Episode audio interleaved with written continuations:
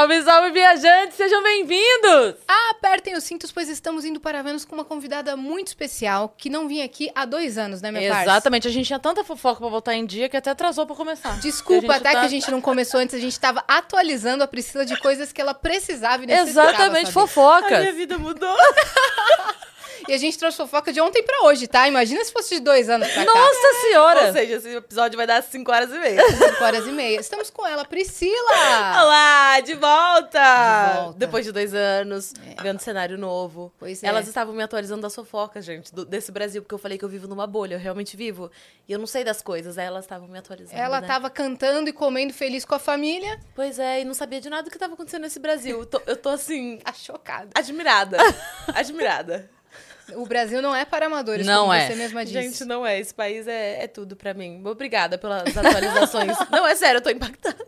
Pois quando ela sair Você acha daqui... que Priscila hoje vai fazer o quê? Vai ver série? não. Não, de Vai- ter vendo fofoca, gente, na internet. Eu amei as pautas, amei, anotei todas.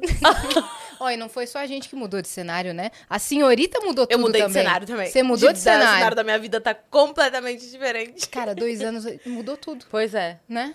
É verdade. Mas passou tão rápido. Pois é, é que na- eu acho que há dois anos atrás tava tudo no campo das ideias. Aí agora tá tudo materializado. Que loucura, né? É. Eu acho que pra quem vê, assim, é mais. Pra mim é menos estranho, porque já tava aqui na minha cabeça, né? Tudo. Uhum. Mas eu acho que pra quem vê. Uau, como mudou! É, não, pra gente sim, porque quando você veio aqui, me marcou muito que você tava saindo. A gente tava na pandemia, né? Saindo Nossa, da foi um pandemia. momento, né? Aquela coisa. Sim. O que vamos fazer a partir de Sim. agora? A gente pode ser. Né?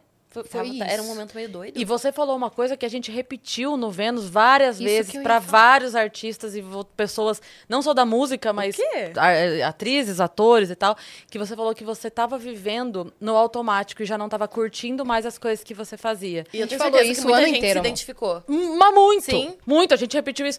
A Priscila veio aqui. e falou. E ela falou, trouxe esse assunto também? A gente, a gente tinha o corte da não tá agulha. sozinho, Solta é. o corte da Priscila. Juro, a gente Amo que repetiu eu isso trouxe uma tantas pauta vezes. pertinente. Com certeza. E todo Mas é- mundo, caramba, eu me senti assim também. Eu acho. Tá vendo só? a gente como começou a prestar mais atenção. Isso que eu ia falar, a gente não presta atenção. Aí quando alguém verbaliza, aí começa um ou outro se identificar, né? Tipo, meu Deus, tá- isso era um sentimento comum à maioria das pessoas. Sim. que que você loucura. tava nesse piloto automático e você falou que Com você não tava mais certeza. aproveitando o seu sonho, que era o seu trabalho. Pois é, não tava gostando, não tava me divertindo. Tipo assim, as coisas essenciais de sentir e de ver, assim, no, no- em sentido, assim, eu já não tinha mais comigo. Esses, esses valores, assim, eu já não tava mais carregando comigo. É uma loucura, né? E aí, eu, eu acho que agora eu já tô enfrentando uma outra questão, que eu acho que pode ser como uma mais gente também. Meu agora Deus. é descobrir como não voltar a esse mecanismo antigo. Porque é fácil também de acontecer. Que é uma coisa que eu sempre converso na- com a minha terapeuta. Eu sempre falo. Eu já sei onde eu estive, já estive num novo lugar, agora o desafio é não voltar pro antigo lugar.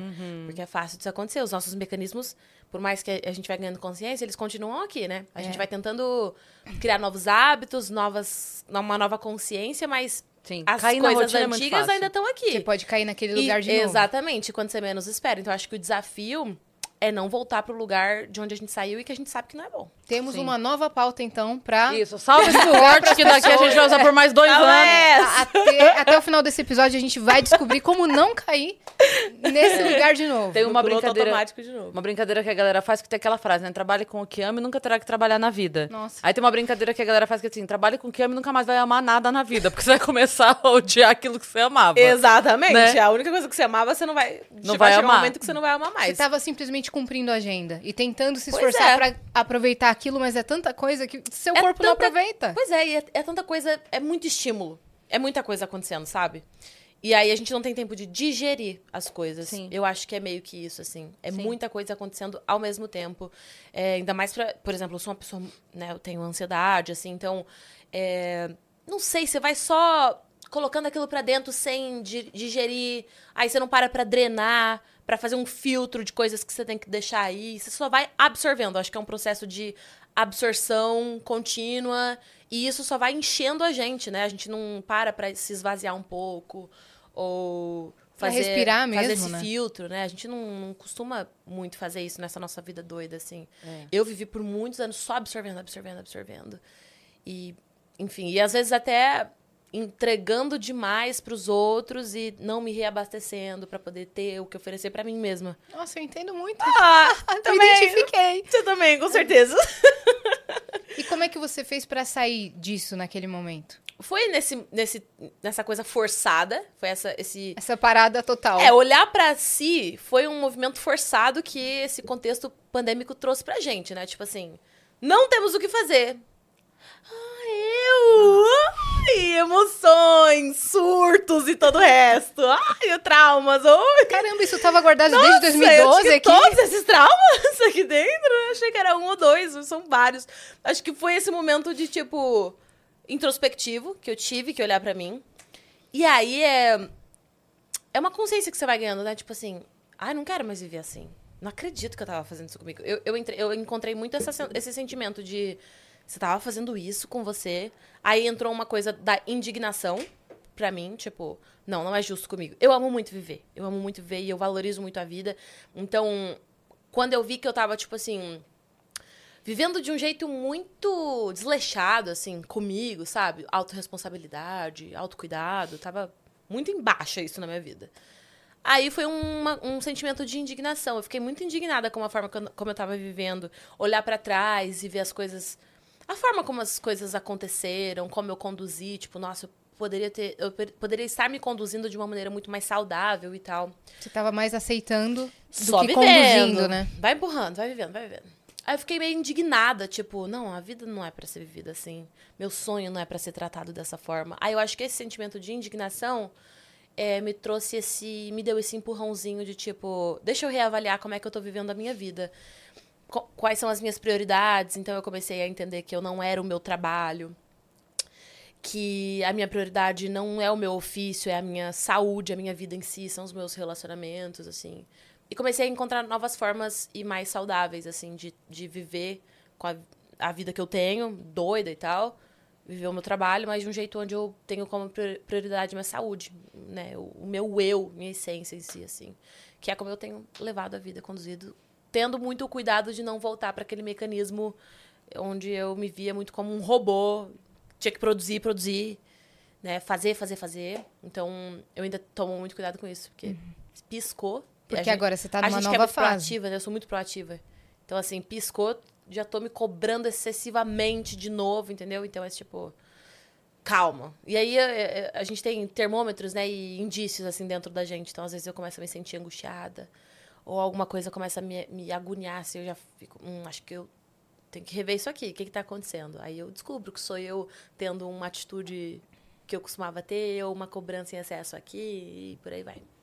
Entendi, porque a gente, a gente atribui muitos nossos propósitos ao nosso trabalho. A gente não atribui nossos propósitos a nada A da nossa vida pessoal. A viver. A viver, aos nossos relacionamentos, a família, E se o amigos. propósito, o grande propósito da vida for só viver. Tipo, é. viver o máximo que essa vida pode te oferecer. Não, é sempre Só que a trabalho. gente trabalho. sempre é, coloca propósito sobre é, o fazer.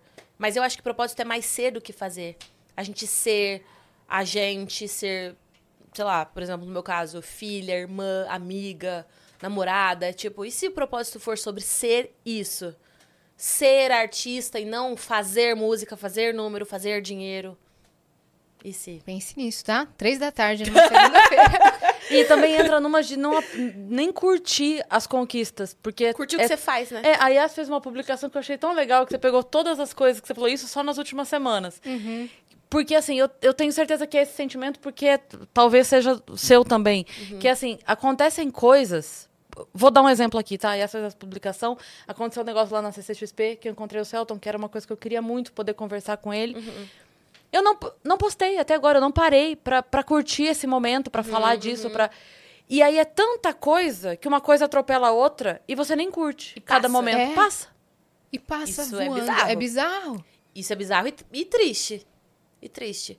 Eu sinto muito isso, por exemplo, na coisa da produção artística. Hoje em dia, a produção artística é sobre fazer single, faz, e você termina de lançar esse, já tá pensando no próximo. seguinte, né? E isso cria uma, uma noia na cabeça do artista que é muito bizarra. Por exemplo, eu mal lancei meu álbum novo. E eu já nem tô tão empolgada pra lançar ele, porque eu já quero saber o que, que eu vou fazer depois.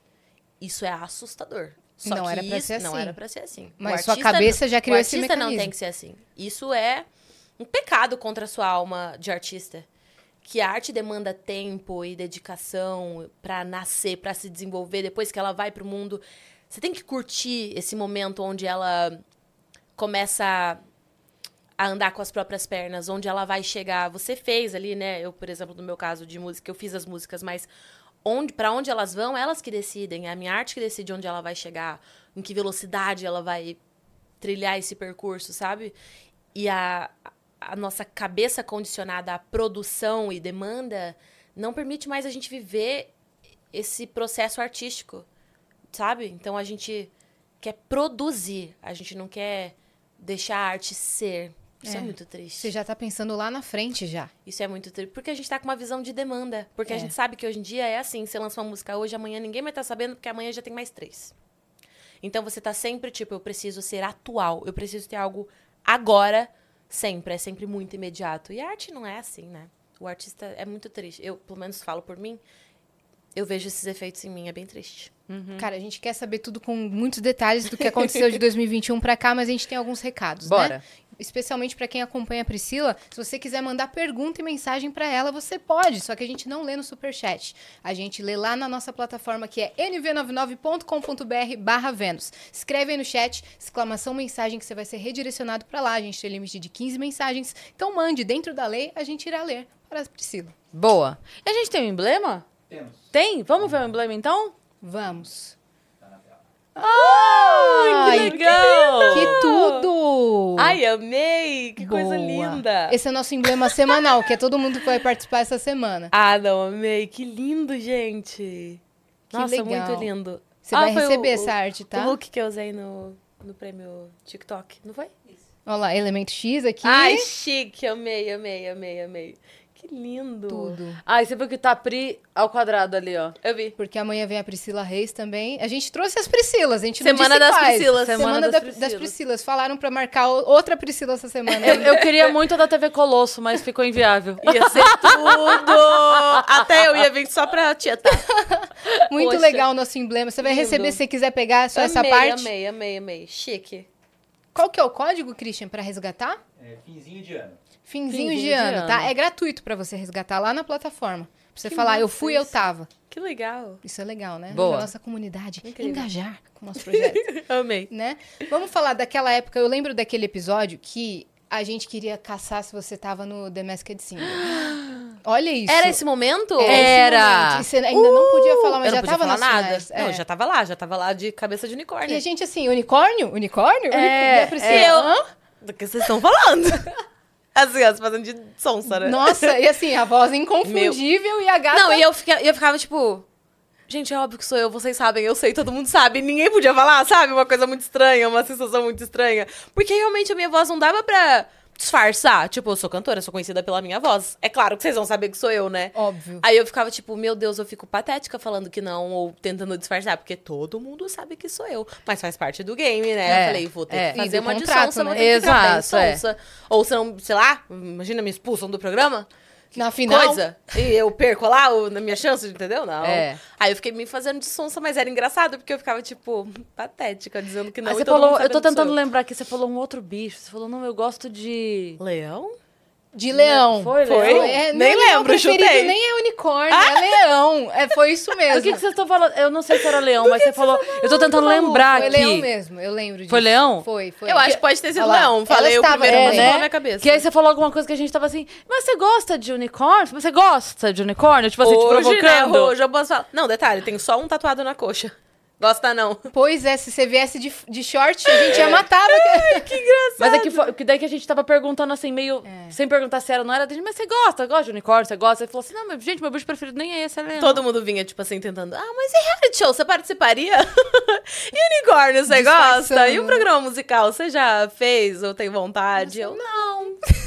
Bem sonsa. Ah, não. Acho que não. Acho que eu não tô muito na vibe dessas coisas de reality. Eu lá. É, a Vou gente ganhar. liga no domingo. A gente liga Que no música eu domingo. canto pra ganhar, cacete! É, é que eu sou competitiva, ainda né? gerou um meme que é Quem é, É, você! eu amo, eu amo que tem esse meme até hoje. Eu amo. E Ai, vai ser quando muito legal. postam alguma notícia que a pessoa não conhece, sabe? Quem? Famosos, aí É. posta uma Ah, é pessoa verdade, que ninguém conhece. mesmo. Alguém manda esse vídeo que é a Ivete falando pra ela. Quem, é? você? aí é o unicórnio, assim. Foi legal. Como é que foi ganhar e como é que foi depois apresentar? Foi muito legal ganhar, porque eu sou muito competitiva. E eu, primeiro, primeiro isso. Então, já reacendeu um negócio em mim, porque a gente tava na coisa de sair da pandemia. Então, aquele mega desinteresse, aquela mega confusão mental, tipo, meu Deus, o que vai ser de mim agora? Não sei o que, não sei o que. Então, o programa apareceu bem nessa hora, que eu já tava afim de lançar um álbum pra hum, sinalizar que eu ia sair do gospel, fazer, começar esse movimento. Mas assim, tava tentando entender como é que eu ia fazer isso. Aí apareceu o programa. Aí eu já falei, pô, uma legal, uma oportunidade de fazer uma coisa diferente, né? Estamos precisando de um ânimo aí. Me deu um super gás, pessoalmente, porque eu falei, cara, mó vibe, tipo, a galera vai me conhecer pela voz. Esse é o meu sonho. Foi bem quando eu tive uma conversa super profunda. Ah, aquela conversa lá da gente, sabe? De tipo tava vendo meu sonho como um emprego, tava chato, e, e a parada do The Mask de reacender o sonho, porque eu falei, cara, aqui não vale meu nome, não vale minha cara. Vale o quê? Minha voz. Que é tudo que eu sempre sonhei que as, que as pessoas tivessem de mim, minha voz. Então foi muito legal. Teve essa parada emocional que, que me fez muito bem. E aí ganhar, porque eu falei, poxa, é uma oportunidade agora então de lançar um álbum mostrar para as pessoas para onde eu quero ir e começar essa jornada aí. Então, meio que o que eu tô vivendo hoje artisticamente foi lá que começou, foi esse pontapé que aí eu comuniquei às pessoas que eu ia pro pop, que eu comecei a criar esse álbum que eu vou lançar agora, enquanto eu tava lançando aquele. Ah, É, você já tava criando lá? é, porque aque- aquele álbum eu fiz bem pra ser um álbum de vitrine, comunicar. Oi, gente, quero me, me apresentar Transição. como uma cantora pop. Aí, quando eu lancei aquele, eu já comecei nesse projeto de agora, que era realmente o projeto pop que eu, que eu desejava criar, né? Então, foi um processo de uns dois, três aninhos aí, bem legal, e que, que o programa que meio que deu esse pontapé. Foi bem massa. E Eu ia- depois voltei pra TV apresentando a outra Sim. temporada. Eu ia te perguntar, é óbvio que eu imagino que tem coisas que você não pode falar a respeito de como o programa funciona, porque, né, Uhum. é, ele continua. Mas eu queria te perguntar assim, que tipo de cuidados, assim, eram tomados pra ninguém ver Ah, é vocês bem- lá? Isso pode falar, é super legal. Mas eu saía de casa, da porta da minha casa, com um moletom escrito Não Fale Comigo. Cap- é, era uma balaclava aquilo? Uma balaclava, um capuz e um face shield. E luva. Porque se algum. Sei lá, se alguém me visse no percurso dentro do carro, não era pra associar. Então Hum. eu saía de casa toda assim, é, disfarçada. O porteiro do condomínio, gente, ela surtou mesmo, né? Tadinha, né? Ô, dó. Gente, eu nunca parei Esses artistas o quanto top. de gente que me achou doida. É verdade. No mínimo, todos Ninguém os se funcionários surpreendeu, do tá? condomínio. gente, tá tudo sob controle, tá? Era só uma questão do- da participação do programa mesmo. É, era só um protocolo que eu tava cumprindo. E não, aí... o pior é falando assim, ih, tá se achando famosa. Não, e juro, e juro que eu saía assim, comigo. os porteiros assim, ó. Bo- Bom dia. Nem, não pergunta, só abre aí que depois eu explico. Só aceita. Depois eu explico. E aí tinha isso. Outra curiosidade é que a gente só podia se comunicar com o nosso próprio produtor. Cada artista tem o seu produtor. E aí eu só podia falar com ele, só ele falava comigo. Se tinha. Tipo, porque eu não podia falar com a produção, sei lá, num ensaio que eu ia ensaiar, eu ia daquele jeito lá. E eu não podia ficar falando, porque talvez reconheça pela voz também, entendeu? Sim, o jeito de Então, se eu falar. tinha, tipo, quero água, eu não podia falar, quero água. Eu tinha que chamar o Eric, que era meu produtor, e falar, quero água. Aí ele pegava água pra mim, era muito Gente, doido. Aí subia loucura. pro quarto do hotel. Mesmo no hora. ensaio? Mesmo no ensaio. Porque a produção também não sabe quem é. Ninguém pode Só saber. quem sabe, tipo, são os respectivos produtores. O meu sabia que era eu, o do fulano sabia que era fulano, entendeu? A direção, a mínima direção, tipo, a direção mais head, assim, do negócio que sabia. Eu tô passada. E mais ninguém. Meu legal, Deus, né? Muito legal. Então, foi uma experiência super divertida, porque era, foi- era um formato. É um formato muito diferente, por isso que eu fiquei, caraca, quero muito participar. E aí, a, o próprio backstage também era muito diferente. Então, era super divertido. Nossa, foi muito legal. você foi sentiu legal. que dentro da fantasia você podia ser a Priscila que você é hoje? É, sim, e tinha também Dançar, uma coisa performar. sem pressão. E Isso é- era muito legal, porque hoje, eu, como, né, no lugar, no lugar onde eu tô, e é inevitável você ter a pressão do que as pessoas vão achar. Então, você quer ter uma boa performance para as pessoas não terem o que falar. Se bem que, tendo ou não, elas falam. Isso é um- você- todo mundo tem que aceitar. bom ou ruim. Se tiver bom, fala. Se tiver ruim, fala. Não interessa. Mas é, aquela fantasia tirava essa pressão, porque ela vinha com uma coisa lúdica e leve que era pra arte ser, né? A, esse, o nosso mundo eh, que a gente vive enquanto artista, ele é lúdico, ele é imaginativo, sabe? Ele é um tanto ilusório e é uma delícia. A gente precisa disso. Sim. A gente precisa desse escape nessa vida que a gente vive, nesse mundo que a gente tá. Só que, infelizmente, a forma como as pessoas lidam hoje umas com as outras rouba até isso, né? Da, do artista e da. de quem consome arte também. Sim. Porque a, não precisa ser artista para entrar nesse universo artístico, né? Quem consome também vem junto. É, e a fantasia trazia isso de volta para mim toda vez que eu colocava. Tipo, aqui eu posso só ser artista, aqui não tem certo, não tem errado, não tem expectativa, não tem nada. Então, resgatou isso dentro de mim. Só que é, é muito triste pensar como é difícil manter isso. É quase impossível manter isso do jeito que as coisas funcionam, assim. Então, acho que é por isso que vira e mexe eu gosto de lembrar do unicórnio, de como eu me sentia dentro da fantasia. Eu podia cantar Single Ladies versão samba, eu podia, entendeu? Fazer o que quisesse. Tipo, no fim, era uma brincadeira, era uma competição, mas a gente estava ali para se divertir, levar entretenimento pro público. Ali não se levava a sério, uhum. e eu acho que o grande segredo da arte é não levá-la tão a sério e não se levar tão a sério enquanto artista. Então, foi muito legal. Acho que era essa sensação que eu tinha quando eu colocava fantasia. Tipo, não existe cobrança aqui. E você pôde testar coisas também. É, era mó legal testar coisas. É. Foi super. Cantei. Nossa, eu adorava porque eles me deixaram. Eu, eu faço produção vocal, né? Eu trabalho com produção vocal e eu eles me deixaram produzir as minhas vozes do programa. Então foi muito divertido também, porque além de tudo eu participei do backstage. Tipo, eu produzia as minhas vozes, mandava pro Dunga, que é um produtor, inclusive, um beijo muito queridíssimo, ele, Abel. E aí eu tinha então esse essa participação muito legal dentro do programa. Eu criava os meus vocais, ia lá e me apresentava enquanto unicórnio. E aí eu, eu adoro musical, e aí eu falei, nossa, agora então eu vou, vou vou escolher uma música de musical. Aí apresentei Somewhere Over the Rainbow. E aí tentava de tudo. Ia pra música pop, cantei Glória Groove, cantei musicais, cantei tudo, Anitta. Beyoncé. Cantei Beyoncé samba, cantei Xuxa. Então foi super divertido. Trouxe esse esse cheirinho de arte pura, sabe? Assim, era bem gostoso. Eu fico imaginando assim, porque vocês não podiam conviver, né? E eu fico é, imaginando essa sensação, tipo assim, caramba, eu fiz um projeto com fulano, Beltrano, e Isso. a gente não se viu. Sim, exato. Tipo, nós era estávamos muito... lá dois era... meses. era muito estranho, realmente. E aí a gente não podia se falar nos bastidores, ficava tipo. Aí nas fantasias só podia brincar também. Aí eu, eu ficava, meu Deus, quem é fulano? Quem é ciclano? Era muito Você engraçado. acertou alguns? Acertei assim. Sandra de Sá por causa da voz também, porque foi mesma coisa que eu. E acho que só. Hum. Tava muito difícil. E na segunda temporada você teve uma participação muito legal, porque além de apresentar, a ganhadora que foi a Fly é super sua fã, né? Uma artista Sim, incrível. Sim, mó vozeirão, né? E aí vocês puderam cantar juntas, que acho que foi. era uma coisa que ela também esperava Sim. muito. Como é que foi isso? Foi bem legal. A gente cantou Sobrevivi.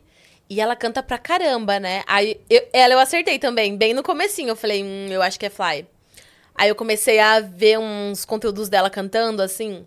Matou. Que até então eu não tinha tido muito acesso. Aí eu falei, não, é ela, com certeza. E foi muito legal para ela também, né? Porque foi também meio que isso, tipo, a oportunidade do Brasil conhecer a voz, assim. E pra um cantor, isso é o nosso sonho, claro. é o que a gente quer, que, né? A gente só quer que as pessoas... Não é a roupa, não, não é a cara. É, Foda-se, é, eu quero que você ouça a minha voz, que minha voz cause alguma coisa em você.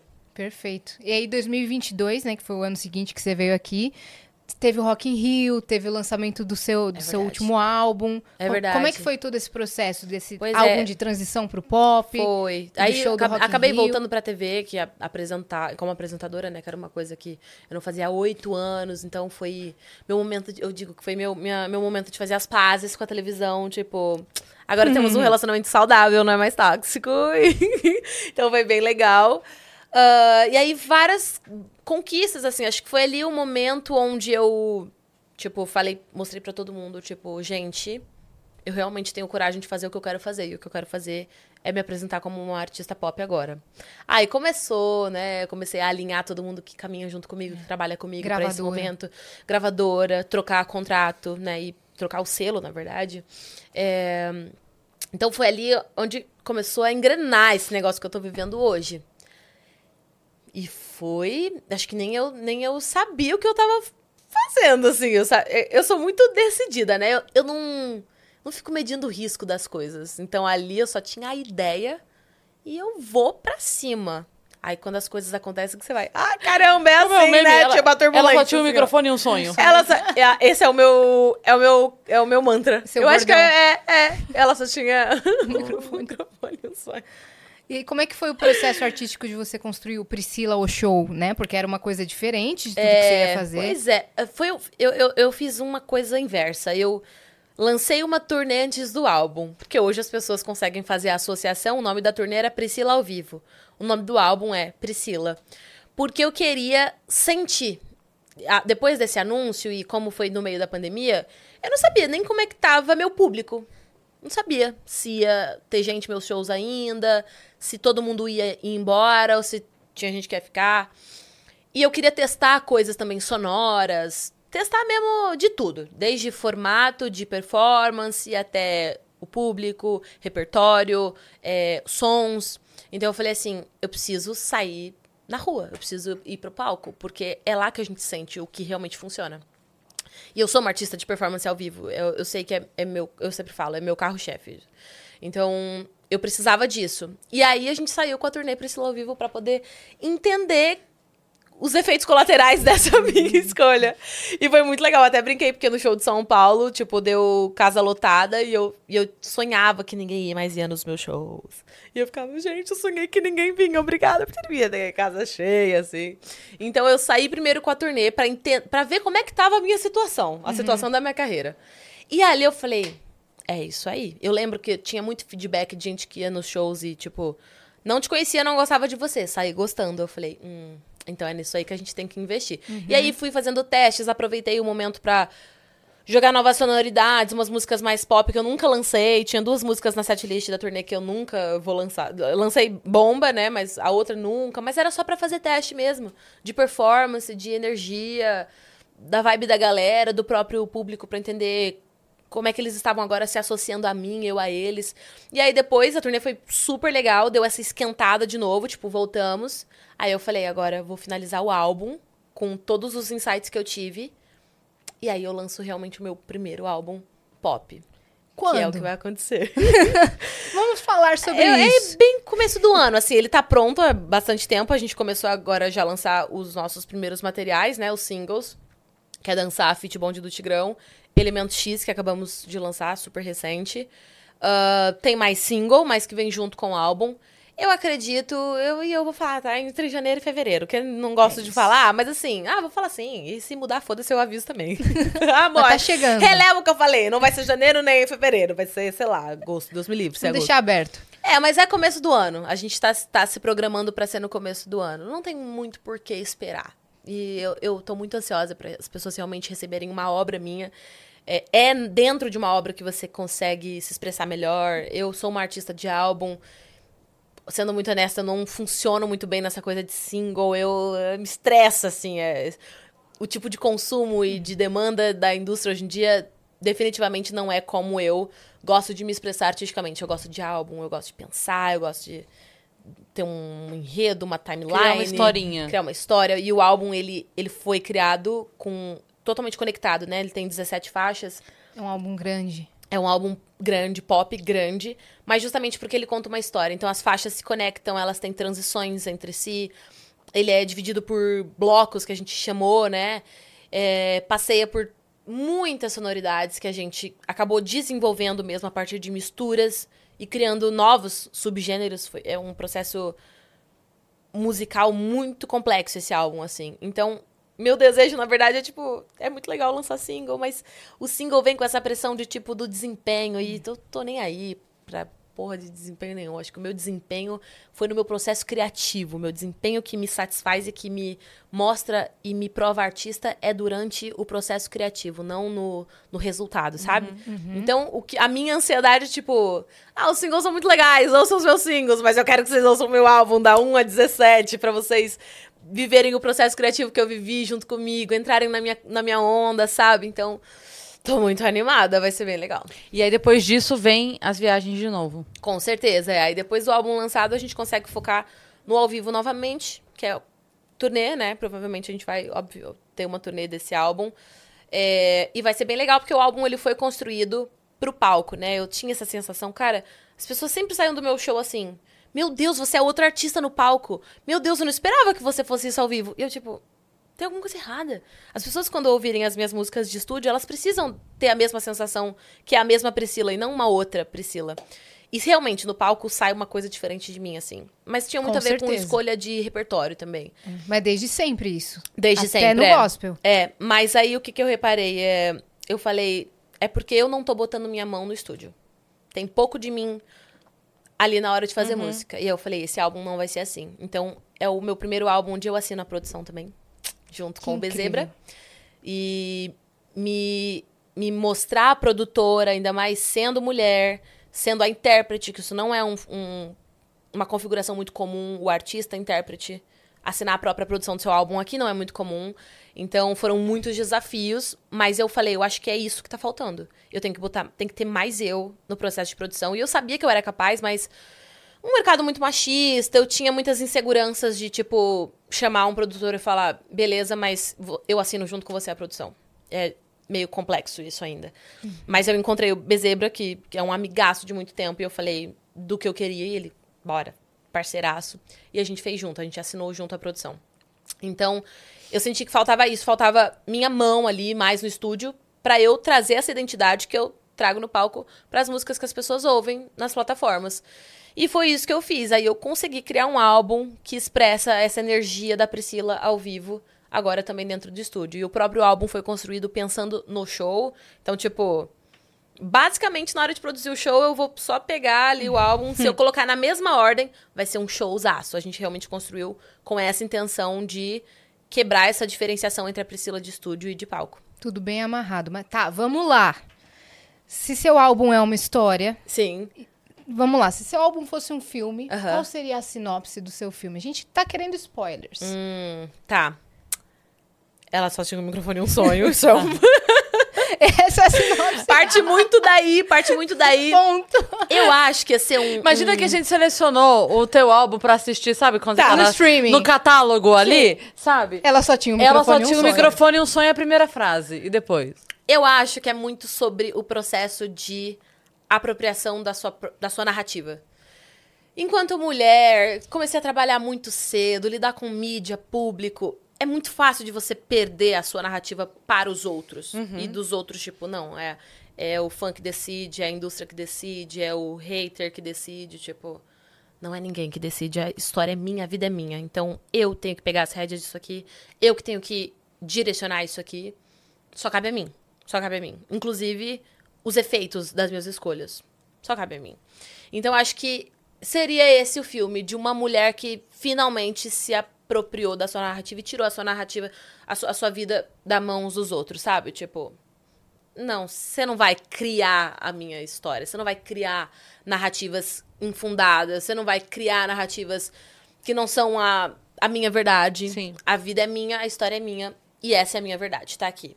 Aí o que você vai fazer com isso, né? Foda-se. né? Então a sinopse é, ela só tinha um microfone e um sonho, se soltou das amarras e agora é dona da própria vida. Pois é, eu acho Ponto. que é ponto. É que é uma coisa assim, né? É, tem muita gente em volta pra decidir, decidir o que você vai fazer, o que você vai trabalhar. Só que no fim das contas, quem vai arcar com isso é sempre você. Então, se é Sempre. pra você pagar o pato, que seja de uma decisão sua, né? Pronto. Que seja fazendo uma coisa que eu quero e do jeito que eu quero. É, tipo assim, ah, mas. Foi me- meio que essa conclusão que eu cheguei na minha É tipo vida. assim, ah, eu mas falei, vão te xingar. É, mas Pois vão é, xingar. eu falei, quando eu, quando, quando eu falei, ah, vou sair do gospel. Nossa, mas você tem certeza? Porque vão falar muito. Eu falei, meu anjo, quando não falaram de mim? Quando é, que eu respirava sem alguém falar alguma merda de mim? Qualquer coisa que eu fizesse lá falavam. Então agora vão falar a partir de uma coisa que eu realmente tô afim de fazer. Agora, foda-se. Tipo, falar todo mundo vai. Mas todo mundo vai, gente. Isso é, é- quanto antes a gente aceitar certas verdades, melhor pra gente. A gente vai viver com mais saúde, com mais harmonia, é, com mais paz. Então, assim, quanto antes você aceitar que sempre vão ter alguma coisa pra falar e vão arrumar alguma coisa pra falar, você vai começar a entender que então vale muito mais a pena viver as coisas que você realmente tá com vontade. É. E sem dever nada pra ninguém. Isso é liberdade. Isso é liberdade. Pelo menos vai exatamente. importar menos ainda o que as pessoas falam, né? Exatamente. Tipo, é, a gente, é, a gente precisa entender liberdade. Tipo, eu sou livre da sua opinião, eu sou livre de você também. Sim. É, isso é Eu vi muito uma coisa, doido. até retuitei essa semana, repostei, né? Essa semana que falava assim: autoestima não é tenho certeza que vão gostar de mim. Autoestima é tá tudo bem se não gostarem. Pronto, é isso. É exatamente isso. Tá tudo isso é bem. maturidade, isso é autoestima. É. Isso é sabedoria. É tipo exatamente isso. É, é, o, é o quão seguro você está em si, sabe? E, é, é sobre a lista de prioridades. Tipo, a minha prioridade não é que gostem de mim. Tipo, eu sei o meu valor. A opinião e a expectativa das pessoas não é o que dita o meu valor. Porque eu sei quem eu sou, eu sei é, dentro da minha casa, eu sei a diferença que eu faço na vida das pessoas que me rodeiam eu sei o meu valor. E o meu valor não está na opinião dos outros, não está no que as pessoas acham de mim. E a gente, infelizmente, a gente tá num. A gente vive, né, num, num, num momento onde a gente precisa muito de validação. O que, que o outro pensa, o que, que o outro vai achar, é, o que o outro fala. Você não é o que as pessoas falam de você. Às vezes você nem é o que você diz sobre você. Às- porque às vezes a percepção que você tem sobre si é errada.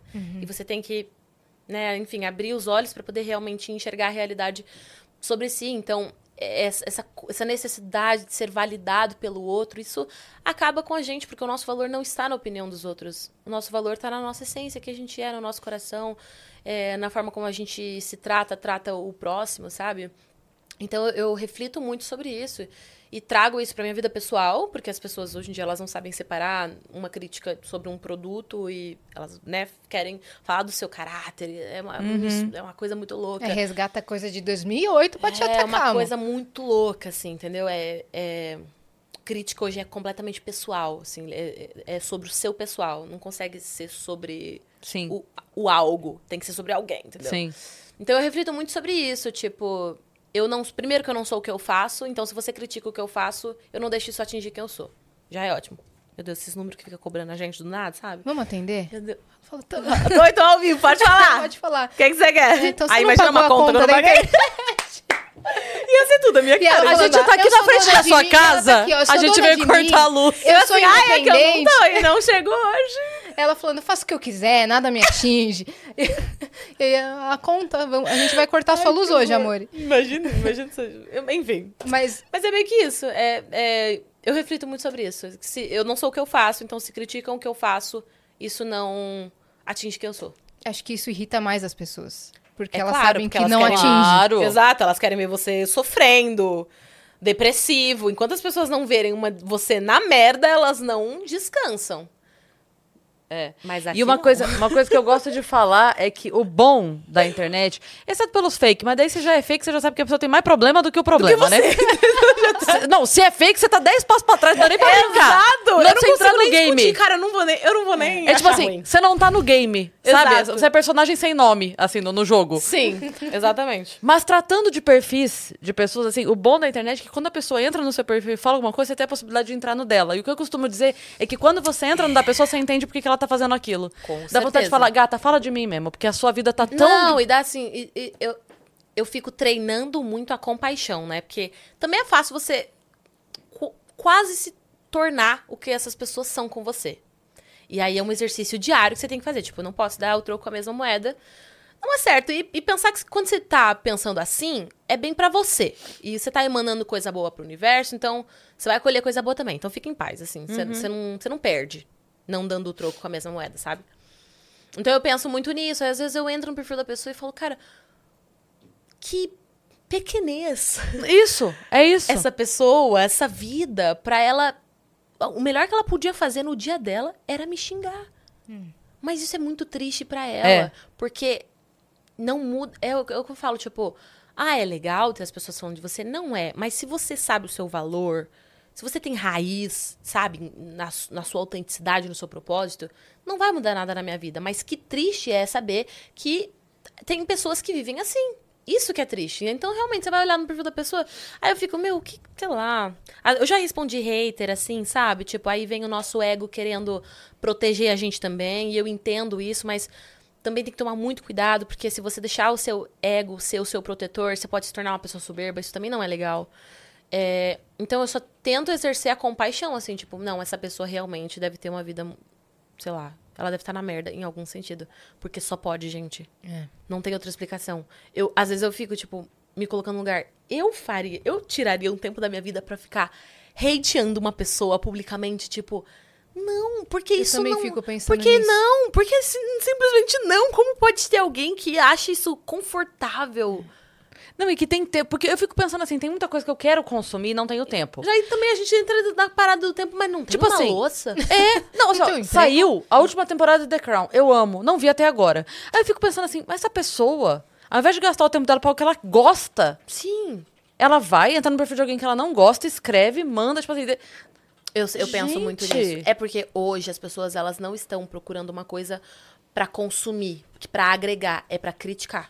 Então hoje a maioria das pessoas é assim, tipo, não, não tem um uso saudável da internet, tipo, o algoritmo às vezes nem é, nem te entrega coisas que você gosta, é tipo coisas que você gosta de ver para criticar e falar mal. É, Que louco é isso mesmo. Né? E a pessoa vai pensar Aí eu no- ia expor meu namorado, mas eu não vou fazer isso.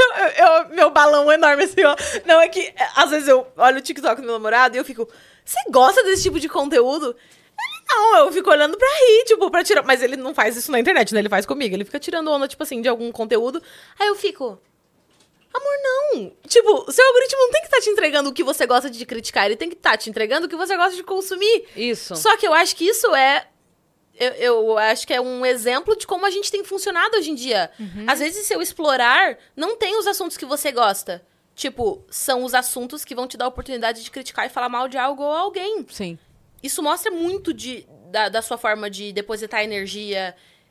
Isso é assustador? Sim. Repare Até isso. porque, se a É, pessoa para bem. pra pensar, quando ela entra numa publicação que ela gosta, tipo assim, entrei na publicação da Yas, vou lá e coloquei, amei. Você vai escrever, amei, pronto.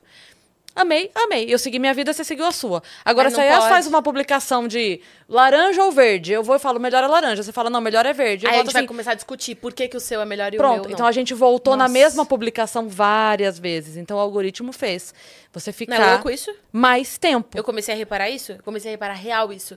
Aí eu tenho um Instagram fechado, né?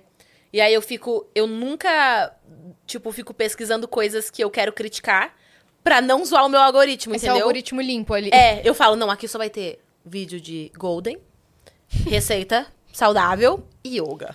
Aí eu fico, tipo, aí quando eu vejo, tipo, entrando umas coisas que, de conteúdo que eu não gosto... te eu fico- provocar? é, pra me provocar, eu fico, não vou ver, não vou consumir. Porque eu acho que pode ser um exercício da gente Sim. fazer. Porque é, coça a mão, gente, ficar vendo coisa que a gente odeia. Só que isso vai adoecendo a gente, É. entendeu? Aí, mesmo que a gente, tipo, não seja a pessoa que fica comentando, ai, às vezes vai nutrindo, né? Enfim, eu entrei numa fadiga social, sendo muito honesta.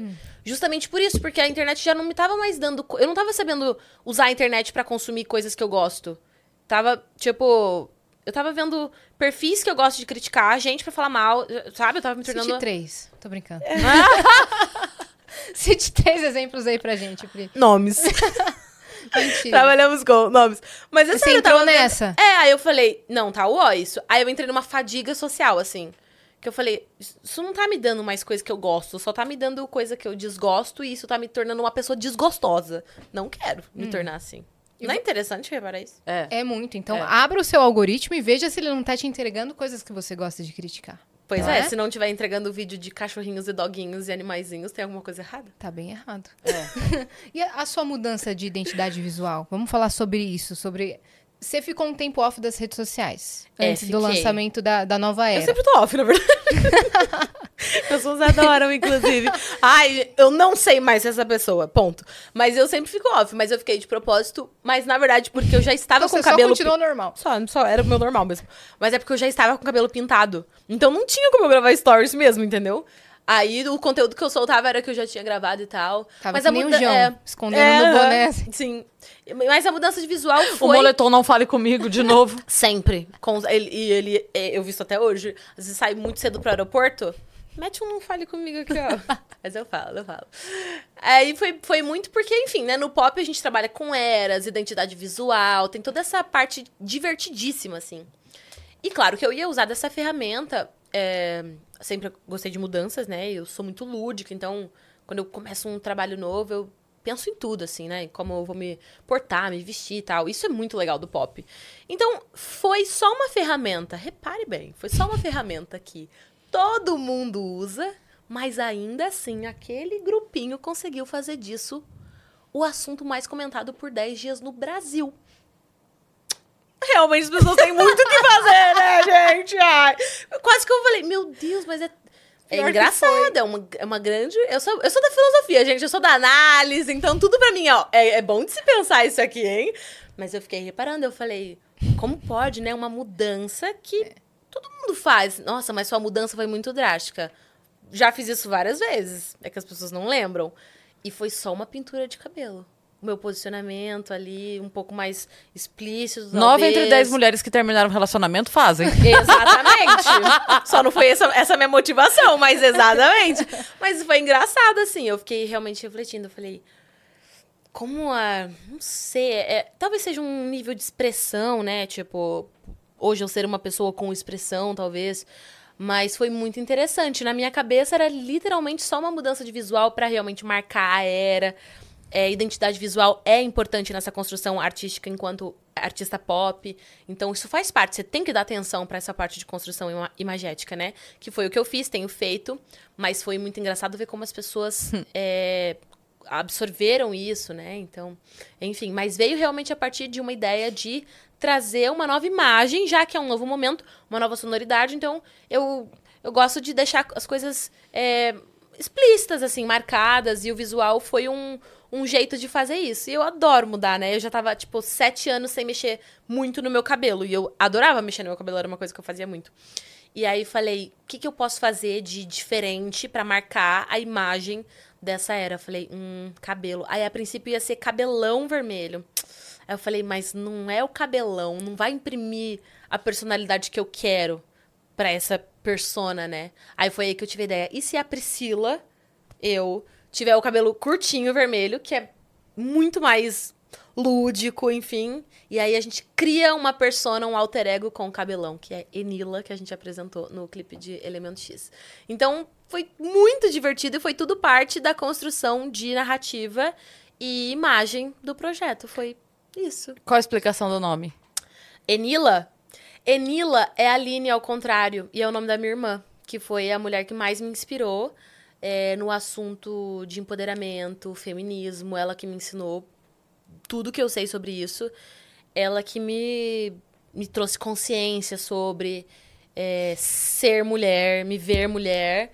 E aí, ela é muito inteligente, eu amo muito ela, a gente é melhores amigas. E aí, como ela foi a pessoa que me. Susto. Tudo certo, viu? Tudo Tá certo. tudo bem, tá tudo E aí, Se como... você quer ver as fofocas da Choquei, abaixa o volume. Um abaixa o volume da TV, me escuta pelo telefone. Oh, catei, catei. ah.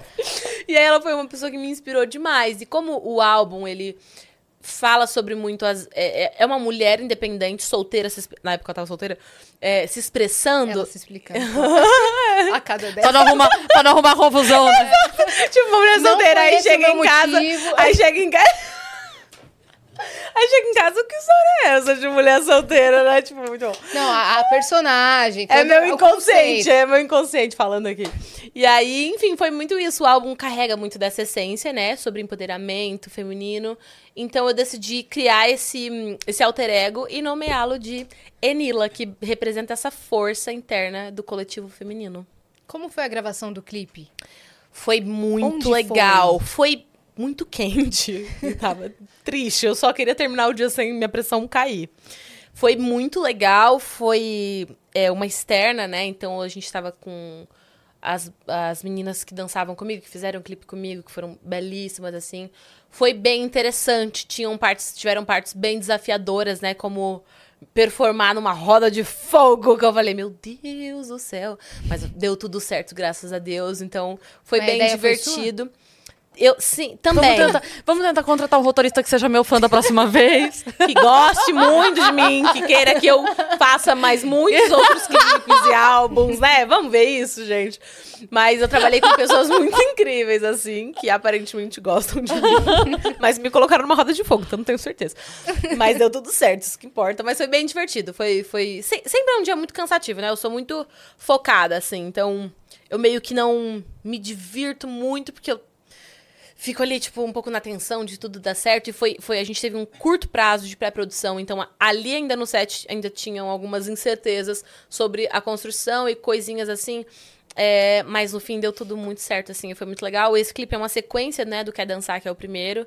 E aí o final dele também vai se conectar com o nosso terceiro clipe. Enila volta a aparecer em mais clipes, talvez? Quem sabe? Acho que. Acho que talvez ela volte. Talvez não no próximo. Mas vai ser muito legal brincar com isso.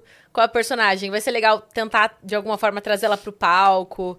Mas vai, tem muita coisa para explorar, assim. A minha ansiedade realmente é que as pessoas ouçam a obra. Eu acho que vai sanar muitas dúvidas. Conectar dúvidas tudo. não, mas assim, é que ali é a minha expressão artística por completo, né? Então, às vezes as pessoas recebem um material isolado, tipo um single. Ah, não gostei da música. E ela até tem razão na baseado no, no gosto pessoal dela, mas talvez se ela conhecesse aquela música dentro da obra de onde essa música foi tirada, a percepção muda. Então, a ordem das músicas e como a gente construiu elas, tipo, por que que elemento X vem antes de tal música? Tem um motivo. Então, quando a pessoa ouvir, por exemplo, acho que é outra percepção que ela tem. Então, vai ser bem legal. Mas vai ter muita coisa pra desdobrar com esses personagens, os bailarinos, que eu também não queria uma coisa convencional. Eu não queria, tipo, ah, trazer balé. Não, eu falei, não, não. Aí eu falei, eles têm que ser personagens da história. Então, eu criei eles como personagens, os meus quatro bailarinos. Eles são os diamantes. que é, a- o cabelo. que é a metáfora do álbum, né? O processo de lapidação de um diamante. Se parece muito como a gente evolui. É, então, eles são personagens de uma história também. É, pra trazer essa diferenciação até nos detalhes, assim. Então, falei, cara, quero muito trazer dança. Gosto muito de dançar, bora. Pop pede muito isso. Mas, ah, um balé, só um balé? Não. Personagens. Eles são os diamantes, eles têm cabelo como o meu. Foi Enila que transformou eles em aliados. Por isso, essa conexão com o cabelo, que é esse ponto de conexão entre eles. E tem sido muito divertido. E é divertido pensar que é só o começo, né? Então acho que eu vou conseguir desenrolar muito melhor, assim, conforme o projeto for acontecendo, principalmente depois que o álbum lançar. Com total certeza. E você comentando sobre essas coisas e dizendo que não foi uma mudança tão brusca, eu acho que na sua cabeça não foi. Mas como você Sim. trouxe todo, você mudou absolutamente tudo. Então, É. pro público foi Eu, uma mudança. eu entendo, é porque, como eu falei, né, as coisas já estão na minha ideia. É. Então, ela- como eu sou muito imaginativa, mesmo quando tá na ideia, é quase palpável pra mim. Então, eu já tô na frente em conhecimento sobre as minhas próprias coisas, muito mais do que o público. Você já superou, né? Quando Tipo, chega. Exato, eu já tô pensando no que eu vou fazer depois. Quando chega pro público, como eles não passam pelo processo criativo, e só eu passo, chega pra eles o resultado final. Então, realmente, esse é um. É um, um- É um ponto. o- é um ponto. O susto deve vir com certeza daí. Eles não participam do processo criativo. Então, eu não dou tempo deles assimilarem, como, por Sim. exemplo, eu cheguei na minha casa e falei, vou tirar o Alcântara. Deu um tempo pra galera entender que eu ia tirar o Alcântara. Sabe de que eu lembrei, né? Do Fernanda Gentil. Fernando Do quê? A Fernanda Gentil veio aqui, aí ela falou que ela vive as coisas duas vezes. Por quê? Porque, tipo assim, veio a notícia. Por exemplo, Ah, quando tá. ela saiu da Globo, veio a notícia. Tá bom. aí ela teve essa notícia, ela dividiu em casa, contou pra Saquei. família. Boa. não sei o quê. Aí explode. Aí Sai pro quando público. Uhum. sai, aí vive de novo. Aí É. é outro E dia. de outro jeito. é, Isso, boa, é. isso acontece mesmo. Então lá pra casa eu levo as coisas tudo antes, então a galera tem tempo. Quando lança, ninguém se assusta. Como é que foi com a sua família? Eles, meu Deus, eles adoram. Meus pais são maravilhosos, minha irmã é uma maravilhosa, meus amigos, meus familiares. Todo mundo caminha muito junto, assim. Então, e todo mundo me conhece, já sabe que nunca vem nada muito normal. Então, tipo assim, tá, o que, que é da vez, sabe? Só que dessa vez eu vim um pouco, né? Um pouco. Com, né? Tirar um sobrenome. Todo Natal a Priscila. Família? Gostaria de anunciar? E a prima tentando assim, gente, concurso, passei. Alguém me dá- Medicina aqui, Alguém me ó. dá uma atenção aqui, por favor? Não, e, e realmente tirando a atenção da maluca, né? Deixa a maluca pra lá, depois. depois É, quíntuplos, quíntuplos aqui. Tô tentando, por favor. Você prima da Priscila deve ser maravilhosa. Chato, mó A chatona. A, a prima tentando, gente, quíntuplos. Ah, não. Chega a Priscila de cabelo vermelho. Tirou o Alcântara. Ah. Tirei o Alcântara, viu? Não, lá vem ela chatona, chatona, não sossega. Ai, mas eu falei, gente. Aí eu expliquei. Primeiro eu expliquei minha motivação, né? Eu falei, gente, ó, se eu quero que as pessoas me reconheçam de um novo jeito, tem que ser novo mesmo. Então, tipo assim, pô, eu fiz muita coisa enquanto marca Priscila Alcântara. Tem TV, bom de companhia, tem gospel, tem um monte de coisa que eu quero deixar guardadinha com muita honra, com muito carinho. Só que isso não pode interferir na construção que eu quero fazer a partir de agora. Então eu expliquei para as pessoas assim, falei, aí a galera entendeu. Mas assim, né, meu pai, por exemplo, que me ajudou a construir minha carreira assim até hoje, ele ficou tipo, tem certeza? Aí ele ficava, mas você acha que quando falarem Priscila vão me identificar com você? Ele ficava, tipo, colocando, sabe, coisas assim. Eu falei, relaxa, vai dar certo, não sei o quê. E deu muito certo. Deu muito certo, porque esse rebranding de Priscila foi um. Cumpriu exatamente o resultado que eu queria. E de uma forma muito orgânica. Tipo, as pessoas conseguiram achar uma, uma brincadeira de até reafirmar o meu rebranding, tipo, era engraçado nas matérias. Priscila, ex-Alcântara, tipo, a gente não pode mais falar Priscila Alcântara. Sempre Priscila em caixa alta, por exemplo. É. Então, são associações que as pessoas já fizeram e deu muito certo.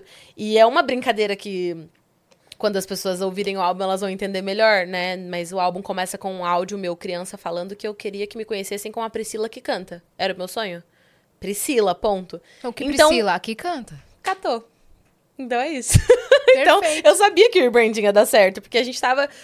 A gente realmente construiu um jeito de fazer as pessoas entenderem isso. Eu dialoguei pra caramba sobre isso também com a imprensa, com o público. Então ficou fácil de entender. E aconteceu tudo numa boa. Hum. Tá dando tudo certo. Tudo numa boa. E a internet assim, feito com sucesso. E falando até. Eu perdi o que, eu ia falar, na real. Ah, eu, eu lembrei. Eu quando falar. eu. Quando eu vi essa mudança, eu até pensei, cara, ela foi muito esperta porque ela tá nesse ramo há muitos anos. Sim. Ela sabe que vão falar dela. Sim. Ela sabe exatamente. Eu sabia tudo que tudo é. que está acontecendo. Ela previu. Eu, eu tenho conversas com a minha irmã no WhatsApp que eu posso te mostrar print que eu falei que ia acontecer. Aquele meme. Ela não é inocente. Ela não, ela gente. não é boba. ela não é inocente. Ela não é inocente. Ela é inocente. Porque eu, eu sabia exatamente que você sabia o que você estava fazendo. Sim. Só que aí eu pensei muito em referências como Lady Gaga. Uhum. Como ela se estabeleceu no pop? Sim. Chocando. Sim. Porque para fazer uma transição. E causando uma estranheza. Causando estranheza. E assim, eu sempre falei: as pessoas não vão entender o que eu tô fazendo agora. Mas eu tenho certeza que daqui a um tempo elas vão. E vai eu vou estar na maior paz. Vou conseguir fazer minhas coisas na maior paz. Mas esse momentinho aqui. É conturbado. Eu falava, vai ser. Falar pra minha equipe. Porque, na verdade, eu sei me preparar, mas eu preparava a galera. Falava, ó, vão chocar, vão falar mal, não vão entender, musicalidade, vão estranhar logo de início, vão falar isso que. Tudo que falaram e estão falando, eu sabia exatamente como ia ser. Mas eu creio que eu também vou acertar o, o resultado pós disso, eu acredito. Não por. É, não é mérito meu, não, é estudo mesmo. Tipo, eu sou muito dedicada no que eu faço. Eu estudo o meu ofício, que é voz, música, estudo mercado. É, é por análise, assim. E o funcionamento natural das coisas. Se você quer se propor a fazer algo novo, diferente, você vai causar uma estranheza, às vezes até uma repulsa, uma rejeição no começo, mas é o que a gente estava falando, é sobre ter a paciência de dar tempo para as pessoas assimilarem e chegarem junto com você. É isso. Então, assim, eu mal consigo achar ruim quem não entende. Às vezes, realmente, tem gente que nunca vai gostar do que eu faço. Tá tudo bem, porque a gente tá falando de gosto pessoal e gosto pessoal existe. É natural e saudável você gostar mais de uma coisa do que eu. É, é natural, é o que diver, é, diversifica é. e traz pluralidade pra gente. Mas se você tem mau gosto, a culpa não é dela. Ai, tem os pontos também. É, né? Mas... é aquela coisa, nem todo mundo gosta de mim que eu não posso obrigar a pessoa a ter bom gosto, né? Ai, meu Deus. Não, mas, mas, é isso. Tem isso também. Tem a questão do gosto, do mau gosto, do bom gosto, mas ainda é gosto. E é seu. É. Então ainda é seu direito uhum. ter o gosto que você quiser. Mas o que eu digo é no sentido de, tipo, como as coisas funcionam. Tudo que é novo geralmente causa uma estranheza e uma rejeição. Isso não quer dizer que isso nunca vai ser interpretado pelas pessoas ou que isso não vai cair no gosto de uma pessoa. Você só precisa ter paciência. Então eu falei isso para minha equipe, continuo reafirmando, tenham paciência. Eu sei para onde eu tô indo e mesmo se der tudo errado, se eu chegar lá e falar, gente, errei na minha análise, mas pelo menos eu fiz algo que eu estava acreditando, dei o meu melhor naquilo e me satisfiz, assim. Uhum. Eu falei, satisfiz? Isso. Tá certo? Tá certíssimo. Sim, e vale, isso é válido também posso crescer com isso, posso amadurecer com isso. Você fez o que você queria fazer. É, e mesmo se errar, eu não tem nada perdido, não. Tem nada perdido. Na vida, nada. Com certeza, perde. até porque quer dançar tá em alta é, em todas sim, as redes for, é, Não, é, tô, tô, dizendo isso, mas é, eu tenho tido ótimos resultados, assim. Tem sido resultados incríveis olha o que eu fiz, é muita loucura, assim, mercadologicamente falando. Então, só de eu estar tá aqui conseguindo produzir o que eu quero e ter gente ouvindo, assistindo, eu já não tinha nem isso como garantia. Tipo, foi tudo ou nada mesmo, então tudo que tá acontecendo já é muito incrível. Sei que eu posso chegar muito mais longe. Eu, eu tenho é, me dedicado em fazer uma construção que realmente me leve a longo prazo. Quero fazer arte até, até, até, até. Mas eu sabia que ia gerar uma estranheza, assim. Foi tudo friamente calculado. E agora é ter a paciência de continuar construindo. É só isso. A gente só, eu só penso, eu só tenho que continuar construindo. Não é sobre quem não gosta, nem às vezes sobre quem gosta. É sobre continuar construindo. É isso. Ter humildade e construir. É isso. Perfeito. E vocalmente, como que foi para você o processo de colocar voz num álbum pop? Porque é bem, é bem, diferente, né, do gospel. Sim, primeiro. Palavras mais rápidas. É, e jeito de cantar também. Porque, por exemplo, a gente que cresceu na igreja tem uma linguagem artística e vocal muito forte. E eu tinha isso, né, pelo conteúdo que eu fazia e tal. E daí, quando eu quis ir pro pop, eu tive algumas conversas com alguma galera especialista na área, a doutora Blussy, que é minha preparadora vocal, e ela me trouxe essa consciência. Você quer cantar pop? Você vai ter que ter outro jeito de cantar e tirar alguns vícios. Então, ela começou a me, me mostrar, me ensinar.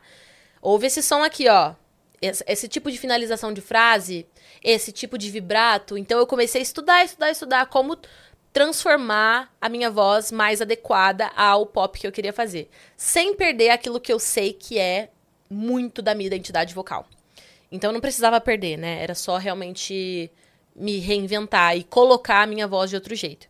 E eu sou produtora vocal e vai ser muito foda quando o álbum lançar eu poder mostrar para as pessoas isso. A gente documentou o processo de gravação e produção. E eu quero muito eu abrir as minhas sessões e mostrar para as pessoas como eu produzi os vocais das minhas músicas. É, porque o processo de produção vocal é sobre você entender que a voz ela é um instrumento. Então, quando eu vou gravar a minha música, eu não entendo voz como minha ferramenta de interpretação. Eu não estou interpretando uma música ou só cantando uma melodia. É um instrumento que ela vai estar vai tá junto com outros instrumentos que formam a produção musical. Então a gente desenvolveu, eu e o Carlos, que é o, o outro produtor, um processo muito massa. Ele fazia uma base Aí ele já me mandava, porque ele sabia que depois da minha produção musical, era que ele ia conseguir entender se faltava mais algum instrumento ou se tinha que tirar algum, porque ele sabia que eu criava sons. Então a produção vocal, ela não é só sobre botar você para cantar uma melodia com uma letra. Ela é sobre criar sons, texturas que vão projetar imagens e sensações em quem ouve. Então, às vezes, se eu vou abrir minha sessão, por exemplo, Elemento X é uma das sessões mais fodas que tem. E é engraçado que as pessoas às vezes não conseguem absorver a complexidade, mas é por isso que eu quero muito trazer conhecimento sobre essa área. Então, quando eu abro a sessão, até mostrei um dia rapidinho nos stories, mas vou já já fazer isso melhor.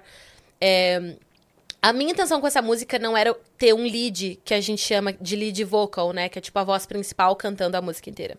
E aí, às vezes, você tem a voz principal, os backing vocals, que são as outras camadas ali mais baixinho. Eu não queria essa forma convencional de som. Eu queria que essa música tivesse sonoridade grupal, de tribo, grupo, como se fosse muita gente cantando a mesma música, porque eu queria dar a sensação da mulher que ouve se ouvindo e sensação do coletivo. Eu Para tudo, você não chamou um coro para cantar essa música? Não, aí eu vou te contar uma técnica que eu usei. Então essa era, essa era a minha sensa a sensação que eu queria causar. Tipo, quando você ouvir, eu não quero que você tenha a sensação que é uma solista, é um grupo e eu faço parte desse grupo. Aí, enfim, fui produzindo isso. E aí a ma maior parte da música, 80% da música é um coro cantando. Sou só eu no estúdio, e aí, é por isso que a produção vocal, ela é lúdica, ela é maravilhosa. Eu me transformei numa multidão. Então, eu usava técnica de textura. Então, eu can cantava assim, cantava assim, cantava normal. Eu mesclava texturas para trazer essa, essa, mistu essa mistura de timbres. E eu gravava várias vezes em pontos diferentes da sala de gravação para criar a ambiência. Então, se essa sala tivesse lotada, ela ia ter uma aqui, outra aqui, uma aqui, uma aqui, uma aqui, uma aqui. Você Só que só tinha dali, eu. Então eu gravava um take, um canal dali, outro canal dali, outro canal dali. E aí, quando você dá play, fica aquele grupão. Eu jurei que era um grupo. Eu é. até pensei assim, quem será que ela é chamou? Será que é um grupo de é cantores? É será que é um grupo de amigos que ela chamou para todo mundo? É, é isso que eu quero mostrar para as pessoas. Tipo, isso é a parte legal da arte. Tipo, é como a gente constrói a, o impacto que a gente vai ter na pessoa quando ouve. E tem todos esses detalhes, essas histórias. Não é só sobre o resultado que o produto vai ter, sabe? Infelizmente, a gente tá vivendo num, num, condicionado a esse pensamento que o valor da arte tá no resultado do produto, mas não é, é nesse processo criativo lindo que você se diverte, se diverte com as possibilidades, sabe? Sim. Então, pô, na hora é isso. Eu falei, que, que sensação que eu quero com essa música? Quero uma sensação de coletivo. Que Mas que é eu posso fazer? um coletivo de dentro, né? De dentro, São várias interno, vozes da mesma é, pessoa. Porque, por exemplo, são várias vozes da mesma Priscila. Era como se fossem todas as minhas vozes, Sim. as minhas da, da, da minhas das da minhas eras. É, e enfim. E nós temos essas vozes, né? Porque Somos quantas múltiplas. vezes durante o dia, é não, quantas vezes durante o dia você toma decisões que tipo assim, alguém te fez alguma coisa e dentro de você Mulher ao mesmo tempo TPM. é São várias Priscilas a TPM, é, não, um e, dia só. No, ao mesmo tempo dentro de você, você mesmo é. Claro. Vou matar essa pessoa, quero dar na cara dela, não, tudo bem, ela tá num dia difícil. Eu... Ah, mas tudo bem, ah, também que se dane essa pessoa. Exato. Mas que ódio! Tipo assim, todas, essa analogia é boa também. Né? Todas são muitas você. vozes e todas é. e todas sou eu. É, uma é. analogia é. muito boa de tipo fazer. Nossa, que vontade de esganar! Sim. Mas também, ah, deve estar tendo um dia difícil. Exatamente. Aquele clipe da Taylor Swift que ela tá em cima de um monte dela mesma, de exato, várias eras. Assim, exato. Assim. Era essa sensação que eu queria, assim. Tem, tem o da Mariah também, né? Que, eu, que ela é traída por ela mesma. É. e ela mesma briga com ela mesma do banheiro. É verdade, tem essa. Era essa sensação, assim. Então, a produção vocal desse álbum me possibilitou muitas coisas e às vezes passa despercebido, né? Então por isso que quando o álbum lançar, um grande próximo projeto vai ser o projeto documental sobre o álbum. É, mostrando esses bastidores e como foi o processo criativo. Porque tem, nossa, muita coisa, assim. Às vezes a pessoa acha que é entrar na cabine e cantar, e produção vocal é o oposto disso. Eu já. Gente, eu já levei três dias para gravar uma música. Isso é muito incomum, assim, se você não traz essa visão, sabe? Hum. Então é tipo, testar, eu testo todos os sons, todas as texturas, os volumes, assim, até encontrar o que é ideal para essa música, assim. E isso às vezes pode levar semanas, assim. Já apaguei tudo de gravação que eu fiz. Então, nossa, é um processo muito legal, assim. Eu, já, eu passei muito tempo no estúdio na, produ na produção desse álbum e sozinha. Eu não, não, gosto que ninguém. Eu não uso técnico, não uso nada. Nem o mal Carlos ia.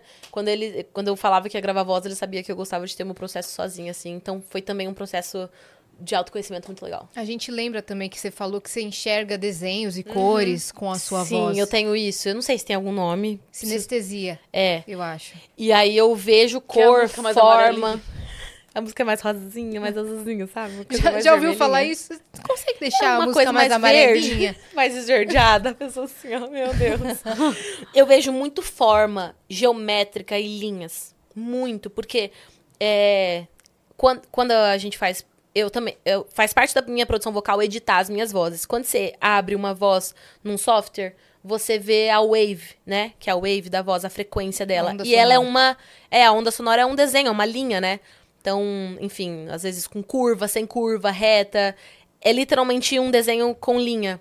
Então, como eu, eu vejo voz no computador, quando eu canto, na hora de reproduzir, eu também vejo essas formas. Então, eu, se eu fizer um vibrato aqui para você, eu sei exatamente o desenho que ele vai ter quando eu abrir na tela. E fica perfeitinho. Isso é muito foda, é muito maneiro, é muito maneiro. E aí, quando eu comecei a produzir, que eu comecei a descobrir, né? Então, eu comecei a ver as linhas e tal. Então, quando eu canto, eu vejo, assim. Então, se eu quero uma, um som mais soproso, eu sei que desenho ele tem que ter, sabe? E aí, isso é legal porque me dá mais. É... Ah, eu consigo ser mais assertiva na hora de fazer, parece. Me ajuda muito. Tipo, ó, a minha afinação, pra ela ser perfeita, ela tem que ter esse desenho. Aí, tipo, eu meio que faço a minha voz fazer esse desenho. É meio maluco. Mas quando você mexe na, no software faz sentido isso que eu tô falando, porque você literalmente, quando você abre uma voz, tem a wave, você vê ela, ela tem uhum. uma forma. Aí você, você começa reproduz. a entender, você só reproduz, é. É muito legal. Nem fazer uma prova, né? É, exato, é muito legal, é muito maneiro. E foi muito legal que esse álbum eu passei horas fazendo isso. E eu fiquei sabendo também que teremos, teremos feats escolhidos a dedo Meu Deus. nesse álbum. Você não Ai. precisa citar nenhum, tá? Porque não tá. está na hora. Mas eu dá... já pensando que forma. É que eu sou muito fofoqueira, né? Que forma que eu posso fazer a fofoca sem me xingarem depois? Sem o povo que trabalha comigo me xingar. A gente quer saber se todos são. Unicórnio! não! Priscila Vite Unicórnio. É, se todos são do universo pop, se tem alguém que é de outro universo. De- A maioria spoilers é. nesse sentido. São três feats. Tinha mais ideias de feat, mas difícil, né? Lidar com a agenda da galera, assim. Então você vai meio que se adaptando, assim. Tipo, meu Deus, o que der certo deu. E no meu caso, sempre as coisas, assim, acontecem muito. Ai, a vida faz acontecer, sabe? Então, por exemplo, o bonde eu corri atrás e deu bom. Aí o terceiro single é um feat, o próximo. E aí foi, é uma história louca, porque era uma artista que eu falava, meu Deus, nossa, meu sonho é ter fulana nesse álbum. Mas fulana nunca vai querer gravar comigo. Aí eu assim, eu, me, eu faço, faço bem isso, faço bastante. Ah, tá. Até hoje eu fico pensando que as pessoas, as pessoas não sabem o que eu sou, não sabem o que eu faço. Eu fico muito pensando isso. Esses Síndrome dias a Ana. Maria Braga passou na minha frente e falou: Oi, Priscila. Eu, eu travei, fiquei burra e, e, não, e não consegui falar nada. Ela foi embora, eu só olhei e falou. E falei, ela falou meu nome? Aí eu fiquei, ela sabe quem eu sou. Aí a galera, óbvio que ela sabe quem você é. Eu falei, não. A maior concorrência dela das manhãs. Lógico que ela, não vai. Como ela não vai saber? Não, mas eu tenho isso pra mim, as pessoas grandes não têm ideia de quem eu sou. Mas é legal quando eu vejo que ela sabe. E certeza que ela viu The Masked, certeza, que ela já ouviu Certeza. suas Aí ela me músicas. chamou ainda pra conversar comigo, enfim, foi um fecha parênteses, foi maravilhoso e eu fico muito besta quando isso acontece. Na minha cabeça, essa artista também não ia querer gravar comigo, tipo, entendeu? Ah, Priscila, eu não vou gravar contigo. Eu tenho um pouco disso. Ou seja, por isso eu nunca fiz o convite. Eu nunca nem fiz o convite, olha a autossabotagem. Meu Deus. Aí o álbum esperando. tava. É, pois é. Aí o álbum tava masterizado, prontinho. Aí me deu um negócio assim, ó. Eu falei, eu não vou nem tentar. Sabe? Não, não posso fazer isso. Aí eu mandei assim uma direct. Oi, fulano. Bem assim, ó. Eu queria muito te mostrar uma música. Será que você um dia gravaria comigo? Na hora respondeu. Aí eu já fiquei assim, ó. Meu Deus, Carlos, abre a mix de novo da música que eu acho que vai dar certo. Abre o álbum, o álbum não está pronto. Cara, e, e Parem tipo, as máquinas. Dias antes, uma amiga minha, Raquel, olhou pra mim e só falou assim: seu álbum não tá pronto. Aí eu assim, ó, tá sim, eu tenho que lançar, você cala sua boca, que eu já passei por muita coisa, eu não aguento mais passar por nada, esse álbum tá pronto sim. Aí ela, seu álbum não tá pronto, vai acontecer alguma coisa que tem uma música que vai mudar, vai entrar alguém nesse álbum. Ela falou isso, Raquel, profeta. Raquel, o que que é Raquel, isso, profeta, Raquel? se quiser que ela ore por você, ela ora, eu passo o número dela. Ela fala Raquel. tudo, ela conta tudo, fala o futuro. Yasmin Assine, nascida em 4 de 8 de 95, tá, Raquel? Toda semana eu tô assim, Raquel, pode orar essa semana. Tô precisando de uns updates aí espirituais. Aí, enfim, ela falou isso. Aí aconteceu esse negócio. Aí, cara, a artista mandou os vocais e era uma música que eu falava. Se fulana entrasse nessa música. É, é, ia ser isso, tipo, era isso desde o início. Enfim, entrou e vai ser single. É o próximo. É o próximo. Meu Deus. Não deve estar muito longe, vai dar tudo certo pra lançar logo. Vai ter clipe. Vai ter clipe, com certeza. Eu jamais desperdiçaria a oportunidade de fazer um clipe com essa pessoa. O quê? Vai ser o momento mais Meu Deus, eu tô me minha vida. coçando É, aqui então. já. Não, vai gente, ser o tá momento. chutando. É uma artista pop, assim. É uma das minhas artistas pop ah, do Brasil favoritas. E, é, e justamente por isso, eu tenho muita vontade de gravar com pessoas que eu admiro mesmo, assim, sabe? Não só por tipo, ah, vai ser bom esse feat aqui. Só que às vezes você nem conhece a pessoa, nem, às vezes nem gosta. E essa pessoa, tipo, eu admiro muito. Eu acho, tipo, uma das maiores artistas que a gente tem de longe, de longe, de longe. Aí, assim, tá no meu álbum, com uma música que eu escrevi. Você acha que eu não vou gravar um clipe? Você me dá licença, tá? Vai. Você vai gravar clipe, vai fazer divulgação, vai... Que? Eu vou na Lua fazer o povo em Marte ouvir essa música. Vai ser muito legal. E essa é uma música que eu sempre falei pras pessoas. Às vezes, né, as outras pessoas que trabalham comigo apostavam em outra música pra single e eu, ah, tá, vou na de vocês. Mas essa é aqui eu sempre falei, tipo, se eu tiver que escolher uma música que me sintetiza no pop, é essa. E não era single. E eu falava, isso aqui é o que me representa, essa faixa me representa. Aí, graças a Deus, eu consegui fazer tornar single com a ajuda Dessa da pessoa artista. que eu não posso falar o Vamos nome. começar a chutar, né? Sério que a Aninha... Eu vou ficar assim. E a Lu? Vai estar no É a gente que da outra vez que É, a ela veio, ficou- né? Eu, assim, Toda que vez você que ela vem, é isso! Tem que ser misteriosa, Sempre que tem uma coisa, tipo, um mistério, que chata, cara. No off eu conto. Tá bom, Na terceira vez que ela vem, ela vem com o moletom. Não fale né? comigo. É, duas horas de episódio, a gente perguntando e ela Meu, não respondeu. assim, E ela, não, não posso falar. Ó, é, realmente eu não posso falar. E daí tem o outro, você já falou, tem o bonde do Tigrão, então, tem essa é, pessoa. Pra você ver como é, né, a vida, assim. Se eu te contar que o último feat tá em aberto ainda e o álbum já tá pra lançar, você acredita? Raquel, o que, você tem é. a dizer sobre Você isso? falou só de uma, caramba, faltou a outra. Fala profecia Fala direito, é. profetiza direito. É, eu quero nomes, cara, pra já ser direto e já chamar a pessoa. Você, quer, você pensa em colocar uma eu- mulher eu- ou um homem? Alguma coisa vai acontecer. Inclusive, eu vou dar esse depoimento aqui, porque eu acho que vai ser grande essa, essa música do álbum. E aí eu vou ter essa história pra contar. Tá? Ótimo. A palavra vai corte é lá. meu? Vai. Tá com você, vai. É sério, tem essas coisas. Às vezes eu solto umas coisas assim, eu falo, isso aqui é pra, é pra liberar, entendeu? Tem um feat, tem uma música que eu fiz e que musicalmente é uma das minhas músicas mais complexas do álbum, porque eu queria criar um subgênero. Eu realmente fui audaciosa e falei pro Carlos, vamos criar um subgênero. Então eu peguei vários gêneros tradicionais e subgêneros desses tradicionais e mesclei e coloquei elementos musicais diferenciados e falei, vai sair alguma musicalidade nova daqui. E a gente con- conseguiu esse som novo que a gente queria. Então a gente, mu- enquanto músicos, eu e o Carlos, a gente já tá muito feliz. Só que eu escrevi essa música pra ser um feat. Foi a única música que eu não, não foi tipo, ah, fiz uma música e, nossa, fulano pode entrar. Tipo, depois que você escreve a música que você percebe. Não, essa desde o início eu falei, essa música tem que ser um feat. E aí a gente construiu o álbum com ela no meio, e tem uma que vem antes que transiciona com ela, e uma que vem depois que transiciona com ela. Então, assim, não tem chance de tirar essa música do álbum. Entendi. Só que essa música é a Kim Perrot, que aí eu. com um feat, entendeu? E aí a gente tá. Meu Deus, a gente não sabe o que fazer, porque tirar do álbum não é uma opção. Como ela não foi feita pra ser um solo, não tem como eu cantar a música sozinha. Eu, eu não sei por, é o porquê que eu fiz isso.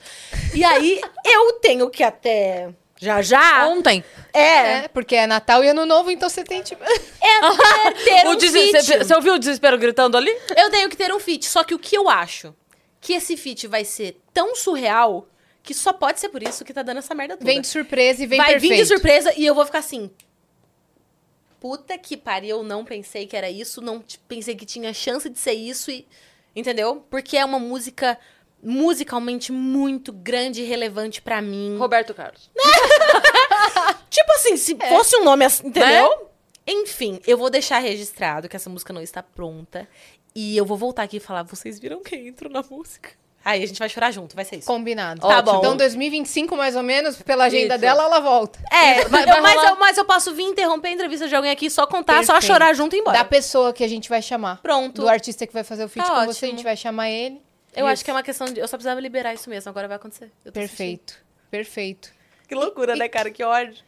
Do bonde do Tigrão. Como E é o que, bonde do como Tigrão, é que né, tu? Que joga assim? loucura, Você tava cara. três da manhã e falou, meu Deus, o bonde do Tigrão. Foi bem isso, assim. Eu tava. eu- a gente fez a pré-produção do álbum toda lá em casa, na cozinha. Aí, não, não- não tem espaço pra certo e errado. Tudo é ideia, entendeu? Aí minha irmã lá fazendo uma comidinha pra gente, a gente fazendo a música. Aí, fiz, aí eu, Carlos, quero muito usar sample, estão usando muito isso. Beleza, vamos usar sample de coisas nacionais. Bora pesquisar. Aí ele fez a base de Quer Dançar.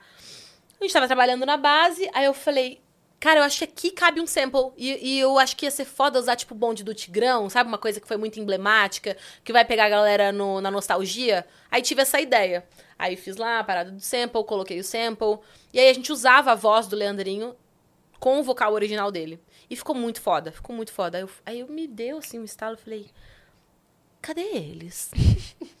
Será que eles não estão fazendo Por onde anda?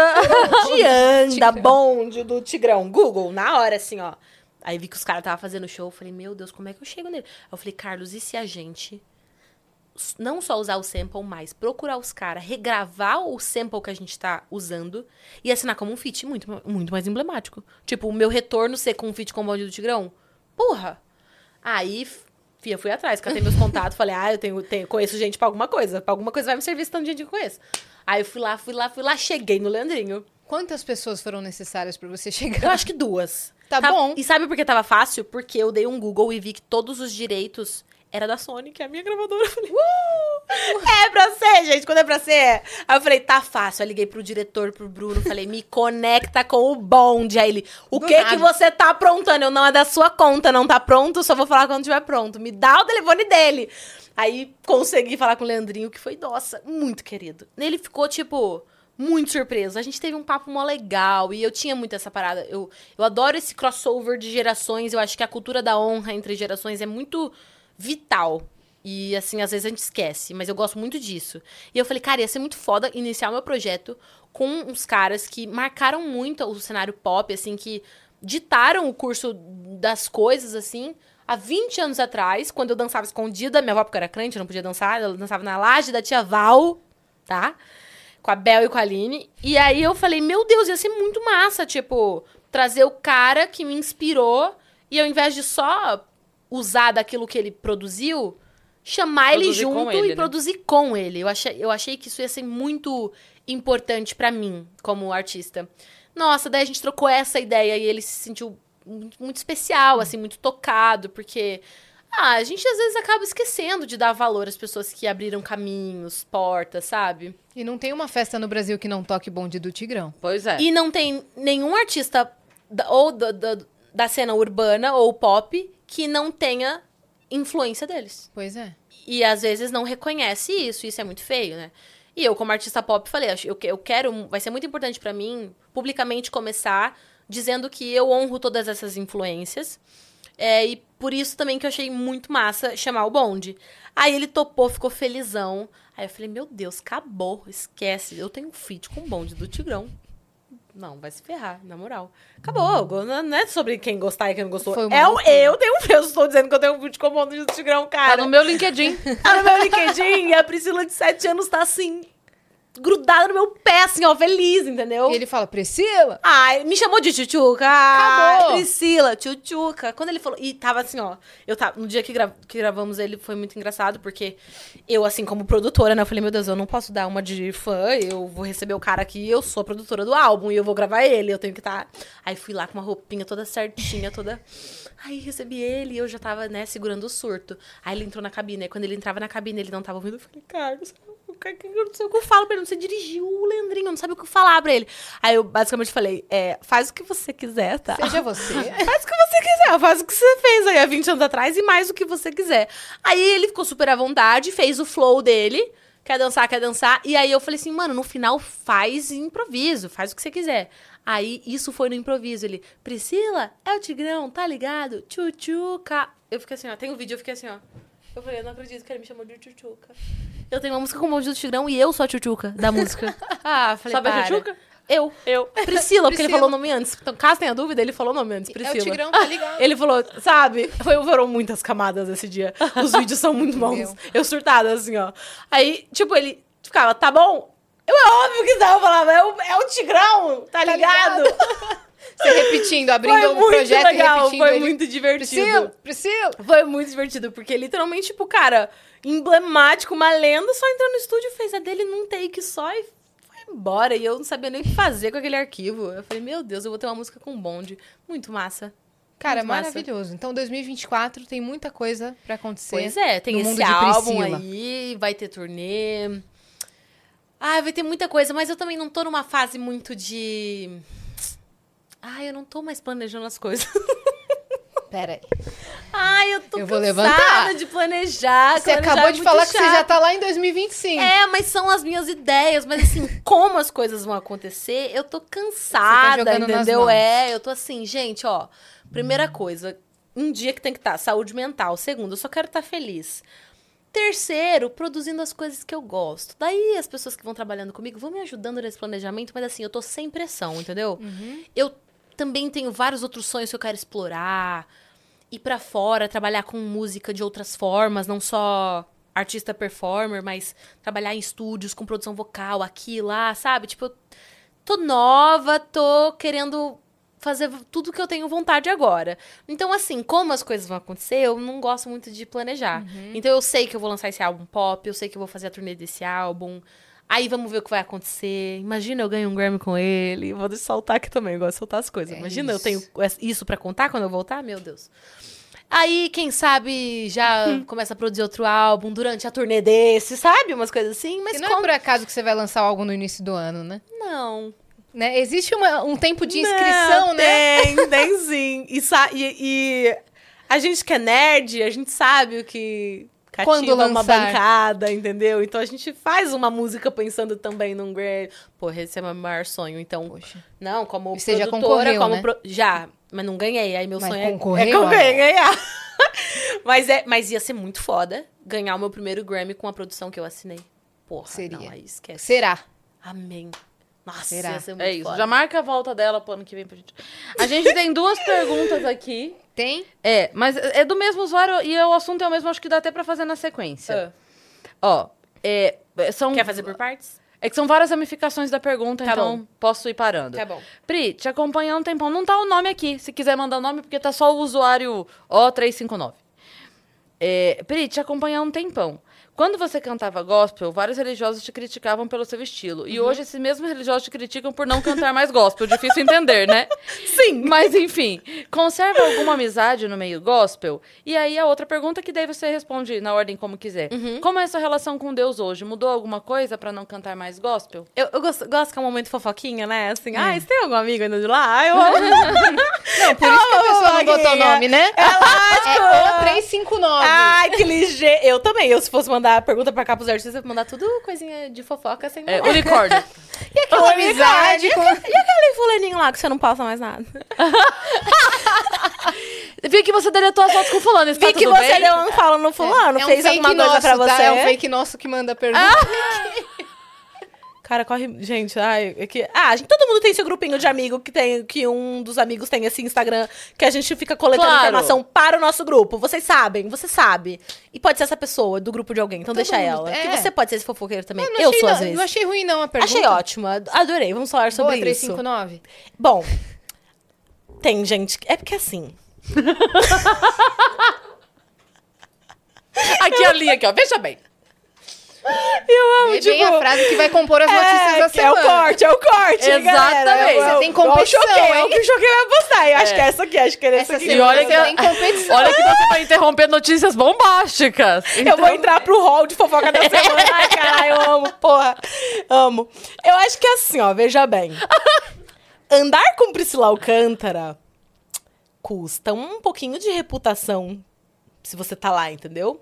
Então tem gente que eu acho que até gosta de mim, mas não pode falar que gosta, porque gostar de Priscila Alcântara lá é anátema, entendeu? Não pode. Entendi. Andar com Priscila Alcântara é pior ainda. Então, tem gente que eu acho que, né, gosta de mim, mas não, não pode gostar muito, assim, a ponto de comentar num post, entendeu? Mas então, essa resumindo a minha pergunta. Priscila? Foi englobado, né? É, mas a acho que então a resposta é tipo, eu não sei quem é meu amigo de lá, porque eu- tem gente que até gosta, mas entendeu, não publica. Mas. Se você é amigo, manifeste-se. Exato, né? Não, brincadeira. Assim, quem é amigo, A gente sabe. a gente sabe, né? Óbvio, né? E se se distanciou de mim por conta das minhas últimas escolhas, é porque nunca foi amigo. Exatamente. E isso em qualquer ambiente, contexto em que vivemos. Mas eu tenho muitos amigos, sim. Muitos amigos de lá. O Léo Gonçalves é um querido, assim, que ele é um cantor de muita expressão no gospel. E ele, cara, tá comigo demais, assim. Sempre trocamos muita ideia. A gente se encontrou no Prêmio Multishow, festa de Spotify, e ele tá sempre junto. E, pô, né, tipo... É, são pessoas que entendem que isso não interfere na minha fé, né? No meu. na- enfim, no, no meu caráter, que é só um trabalho, É gente. É só um trabalho. trabalho, cacete. É como qualquer outro. Então, se você resolver ser dentista, acabou. Não Porra, não, mais. só pode consertar dente de crente. É. Quem não é crente vai ficar com os dentes do podre. É... Ai, meu Deus do céu. Enfim. o Léo Gonçalves é muito amigo. Tem várias pessoas que são minhas amigas, assim, meus amigos. Mas tem muito isso. Tipo assim, tem gente que não pode gostar, entendeu? Porque gostar de Priscila, andar com Priscila, pode mexer um pouco a sua reputação. Que louco isso, né? Não é maluco isso? Mas isso é, eu tô falando sério, tá? Eu É imagino. real. Tem gente que, tipo, foi muito meu amigo por muito tempo e nunca mais. Nunca mais, nunca mais, nunca mais. Nunca Nun- mais curtiu nada. Nenhum parabéns. No 19 de junho, nenhum parabéns.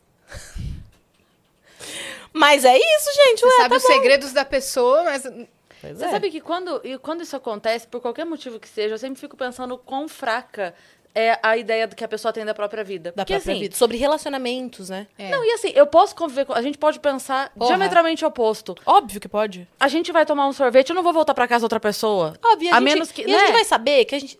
Ah, a gente discorda desse assunto. Então tem tantos outros pra gente falar, caralho. Vai ficar falando do assunto que não precisa, entendeu? Então é muito normal e saudável e possível ter relacionamentos com pessoas completamente diferentes de você, tá tudo bem. Só que, infelizmente, a gente vive num mundo onde muito é sobre reputação. E a sua reputação, às vezes. Às vezes não, né? Ela é. ra- é- é sobre com quem você anda. Então, tipo, se você andar com fulano, é porque você é igual fulano. Desvirtuou. É, entendeu? Então, Ai, se, eu sou uma desviada, se você tá andando comigo, você é desviada também, minha filha. Então, entendeu? Você não pode andar comigo. E mas você entende bem essa pressão, né? Sim. Porque você viveu nesse meio por muito tempo. Sim, né? pois é, exato. Já deixei de falar vezes- muita coisa, deixei de dar opinião, porque eu sabia da. é, qual é a palavra que eu gosto de usar? Represália? Não. Sabe quando é, tipo, um feedback ruim? Tipo. Julgamento. É, tipo, é um. Enfim, vai dar merda pra mim. Se eu falar o que eu, de acho, usar? vai dar merda pra mim, entendeu? Por conta de opressão mesmo, repressão. Então, eu sei como é. É muito é uma reputação de aparência muitas vezes, então não pode andar com fulano porque vão pensar tal coisa. Então, eu, eu, sei como é, não só nesse ambiente, tá? Tipo, tem isso pode acontecer em, em vários ambientes, até no ambiente familiar. Você pode ter que deixar de falar alguma coisa, de se expressar, de ser, por conta do que as pessoas vão falar. Quem não tem a tia que, a fofoqueira que fala de tudo, ah, o primo, entendeu? Que olha pra você e já fala, "Ah lá, pintou cabelo de rosa, tá maluco, enlouqueceu, entendeu? Todo mundo tem isso na família, no trabalho. O meu caso era um- o ambiente. Bom, eu digo que é um ambiente de trabalho, meu meio de trabalho, que era um meio musical. E é isso, assim. Então, realmente, eu- muitas pessoas deixaram de andar comigo, mas eu acredito que por conta das minhas escolhas. E tá tudo bem também. Mas isso diz mais sobre a pessoa do que sobre mim, né? Você respondeu a segunda também? Que Qual é... era mesmo? Ah, Como tá. a sua se isso interferiu no meu relacionamento com Deus, né? Absolutamente não. É, é muito triste que as pessoas façam esse tipo de associação, porque às vezes acaba levando uma pessoa a se desiludir com o divino por conta de uma coisa que não tem nada a ver, que o divino nem tá te cobrando, que não tem, sabe? Então, quando a gente conecta, né, o nosso ofício com a, o nosso relacionamento com Deus, tipo, Deus ficou triste com você porque você passou numa faculdade, foi fazer, sei lá, a faculdade que você faz, o curso que você faz, tipo, porque você desenvolveu uma carreira, desenvolveu os seus dons, Deus se entristeceu com você, isso te afasta de Deus. Então, é, é assim como eu vejo música, é meu trabalho, é meu ofício, são os meus dons, os meus talentos. Então, quanto mais eu desenvolvo eles, para a glória de Deus, porque eu acredito que o meu dom veio dele, então se eu estiver cantando o bonde do Tigrão, ou se eu estiver cantando o Espírito Santo que eu cantava, tá, tá saindo do mesmo coração e indo pro mesmo coração. Eu tenho vários relatos de pessoas que ouvem a minha voz e que têm a mesma sensação quando eu canto uma música gospel ou não gospel. Como é que você explica isso? Isso só me prova que isso não interfere na minha fé e no meu relacionamento com Deus, muito pelo contrário. Eu creio que Deus é, me permite me desenvolver. é, e eu acho que tudo é uma questão de você corresponder aos seus princípios, assim. Então, eu não tô fazendo nada de errado pra mim, pro próximo, não estou. ah, literalmente, não, é- eu só tô vivendo a minha arte, fazendo música com respeito a mim, respeito aos meus limites, o que eu achar que é um limite meu, eu também não vou ultrapassar. É, então é muito triste porque, por causa dessa associação, a pessoa automaticamente desconta em Deus uma coisa que foi é, ditada por seres humanos, né? Então tem muita gente que, às vezes, sem esse entendimento, achou que por não cantar mais gospel, nunca mais poderia fazer uma oração. Isso é o que entristece Deus. Isso é o que entristece Deus. Tipo, fazer, tipo assim, a- a- o que você disse fez Deus perder a voz de alguém que ele ama ouvir falando com ele, sabe? Tipo, isso é que, o que, ao meu ver, entristece o coração de Deus. E eu nunca deixei as pessoas fazerem isso com o meu relacionamento com Deus. Foda-se se você acha que eu tô fazendo de errado. Tipo, eu, eu não vou deixar isso ser uma verdade sobre a minha vida a ponto de comprometer o que é mais importante pra mim, que é o meu relacionamento com Deus. Então, eu sempre desassociei isso, ao passo que as pessoas associavam, e sempre falei muito com isso, tipo, cara, não associem uma opinião humana com o que Deus acha sobre você, de você, o que ele tem pra você, entendeu? Então, de forma alguma isso interferiu. A minha mudança artística jamais seria capaz de interferir no meu relacionamento com Deus. A opinião das pessoas, sim. Esse é o problema. Então, o jeito que eu faço arte não interfere, mas se eu começar a ouvir o que essas pessoas dizem, aí provavelmente eu vou descontar isso em Deus. E aí eu vou ter um problema. Então, de forma alguma alterou Você se sente mais nada. próxima de Deus agora? Com certeza, porque eu acho que é quando você vai desligando as outras vozes e conforme você vai tirando esses volumes, né, as opiniões, sei o que, não sei o quê, vai ficando mais silêncio. E no silêncio você consegue ouvir a voz melhor, a voz que você deixou ligada.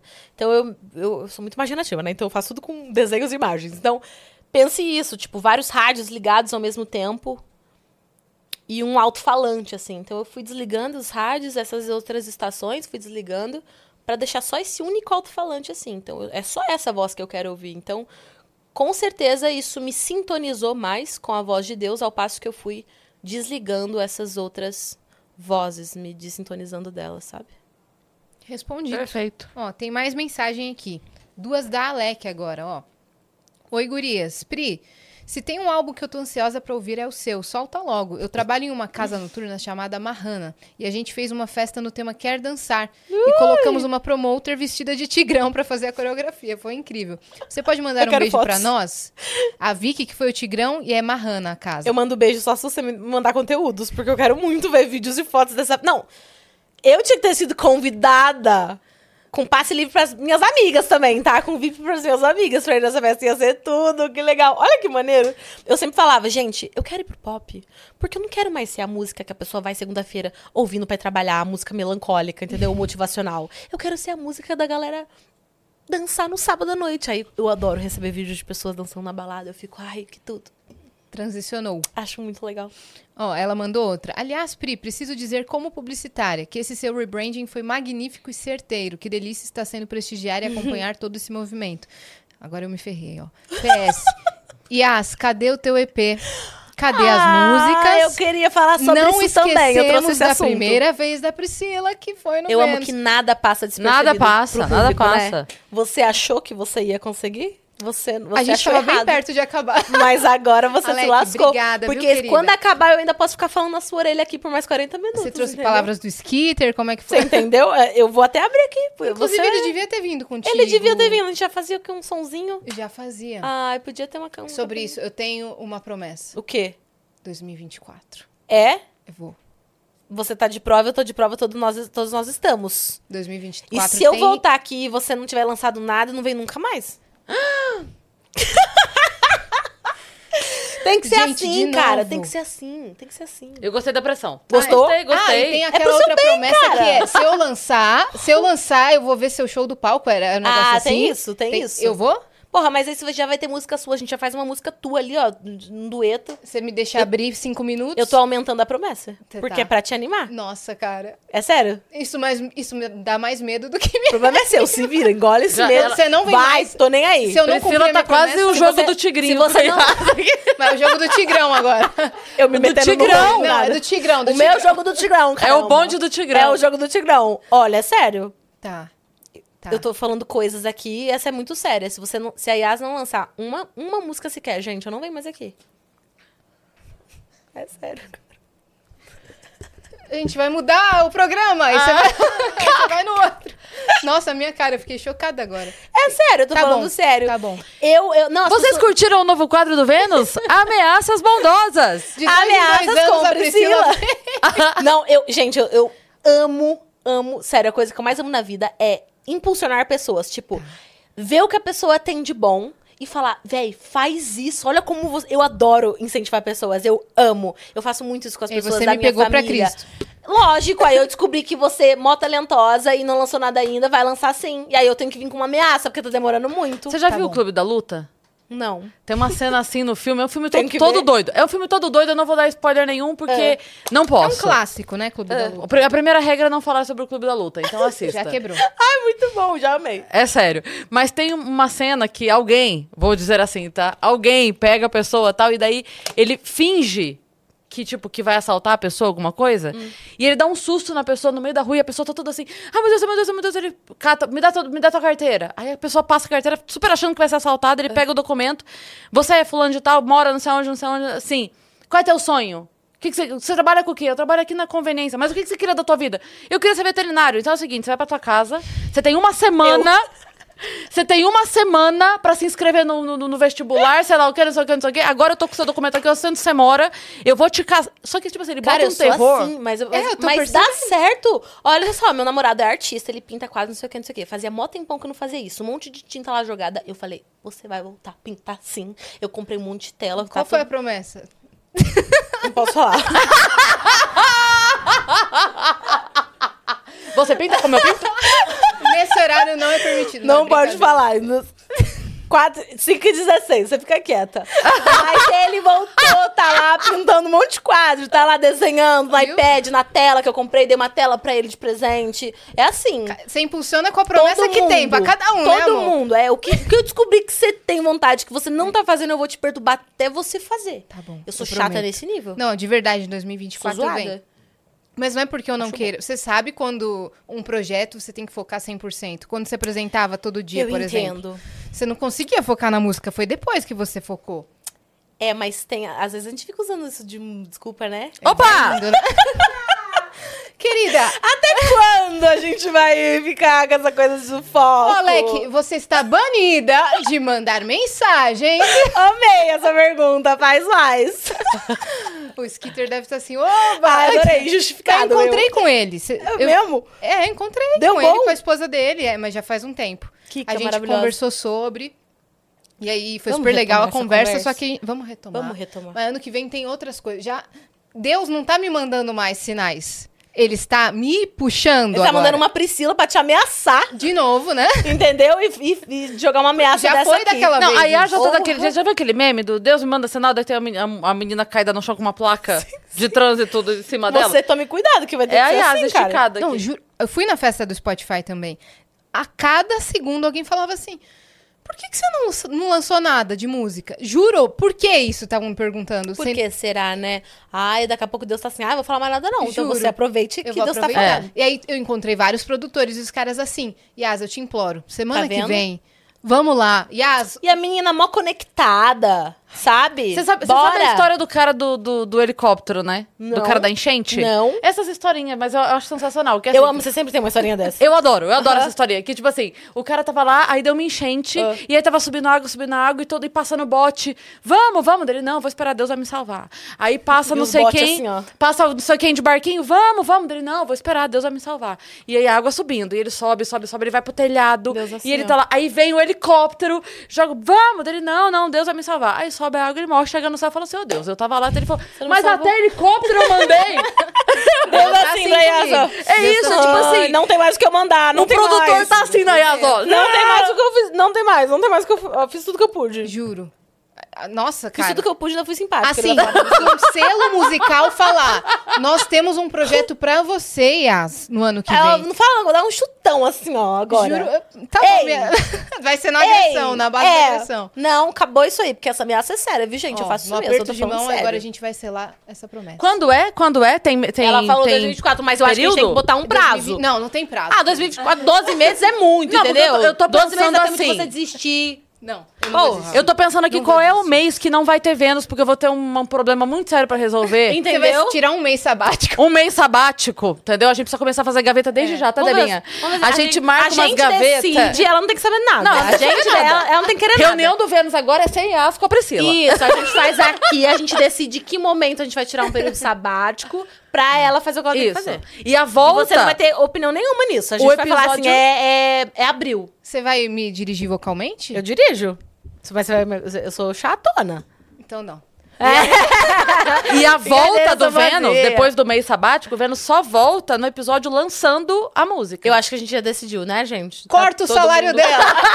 Todo mundo de Corta. acordo? Sim. Então Sim, é isso. toda a plateia aqui de 48 pessoas disse sim. Eu vim aqui, inclusive, pra isso. Você Era lembrou tudo uma agora. grande mentira, tá? A gente ia foi uma pegadinha com você, essa Foi conversa Deus aqui. que marcou você na agenda. Foi, essa brincadeira foi desse Olha papo pra aqui. câmera tchauzinho. É, pegadinha aqui nos comigo. parentes.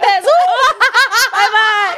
Pode entrar, Luciano Huck. Pode entrar, Huck, Angélica. Na verdade, eu não sou eu. É, eu sou o unicórnio, eu sou a Ivete. Ô, manhã. É, vai vendo. É, eu amo, sempre, sempre termina assim, jogando. Sempre, velho. Aí eu vo- volto pra casa assim, me tremendo, falando, eu tenho que. Eu vou ter que fazer. Mas ah, que bom que você veio dessa vez, porque acho que você veio, não vem nunca mais, né? Obrigada por Credo, ter eu venho vindo. sim, palhaça. Venho e venho ouvir suas músicas com vocês. Combinado. Nossa, cara, eu tô animada pra lançar isso. Viu? De verdade, eu vou lançar. Não é brincadeira dessa vez. Cobrem ela, gente. Quando eu não estiver aqui, façam a minha parte. Cobrem Nossa ela. Senhora. Isso. Tem Vai mais uma pergunta. Querendo mudar de assunto. Ó, coisa boa. Não, mas pode falar o que você ia falar. Não, você vai falar que vai ser o novo corte da Priscila que a gente vai lembrar toda vez. Agora, É. toda vez que vê alguém... Ah, eu amo que eu tenho uma coleção de cortes é, memo- memoráveis pra Tem. gente refletir, ficar refletindo. Não, É. daí eu vou. Depois eu vou te cobrar. Tá bom. Tudo que você prometeu, você tá vai ter que ok. cumprir. Tá ok, eu sou uma mulher de palavra. Perfeito. Vamos pra próxima pergunta, então. Tá aqui? Ai, meu Deus, peraí. Mas eu amo. Obrigada. Peraí. Ai, amo perguntinhas. Você não gente. falaria isso por nada. É óbvio que não. Então pronto. Óbvio que não. Não, eu só incentivo pessoas que eu realmente acho que Ah, o devem incentivar e 359. tem potencial. O 359 mandou. Meu nome é Vinícius. Olha. O 359? Cris e A, sou muito fã de vocês também. Primeiro Sou que fotógrafo. O meu sonho é fazer um ensaio de casal da Cris e o Titi. Realizem meu sonho. É de roupa? se, for, se for de roupa, podemos conversar, Vinícius. Manda uma DM. Manda um, inbox. no artístico, cara. Não, no, no, da- g- g- g- é, mas, É no artístico. mas, Vinícius, manda a mensagem lá que a gente marca, com certeza. A gente fez umas fotos agora há pouco tempo, ficaram bem legais. Daqui uns dois meses a gente refaz, então manda mensagem lá que a gente marca isso. Chique. Pri, obrigada por você ter vindo. Amo, gente. Amo conversar com vocês. Obrigada legal pelo pra espaço. caramba. Sempre é muito legal. Adoro trazer pra vocês as novidades. Aqui a gente sente à vontade pra filosofar, fofocar. Então, tô sempre muito feliz de estar aqui. É isso, sucesso. Então, janeiro ou fevereiro vem o novo álbum. Ou Sim. pode ser que mude. E logo após, o da Yas.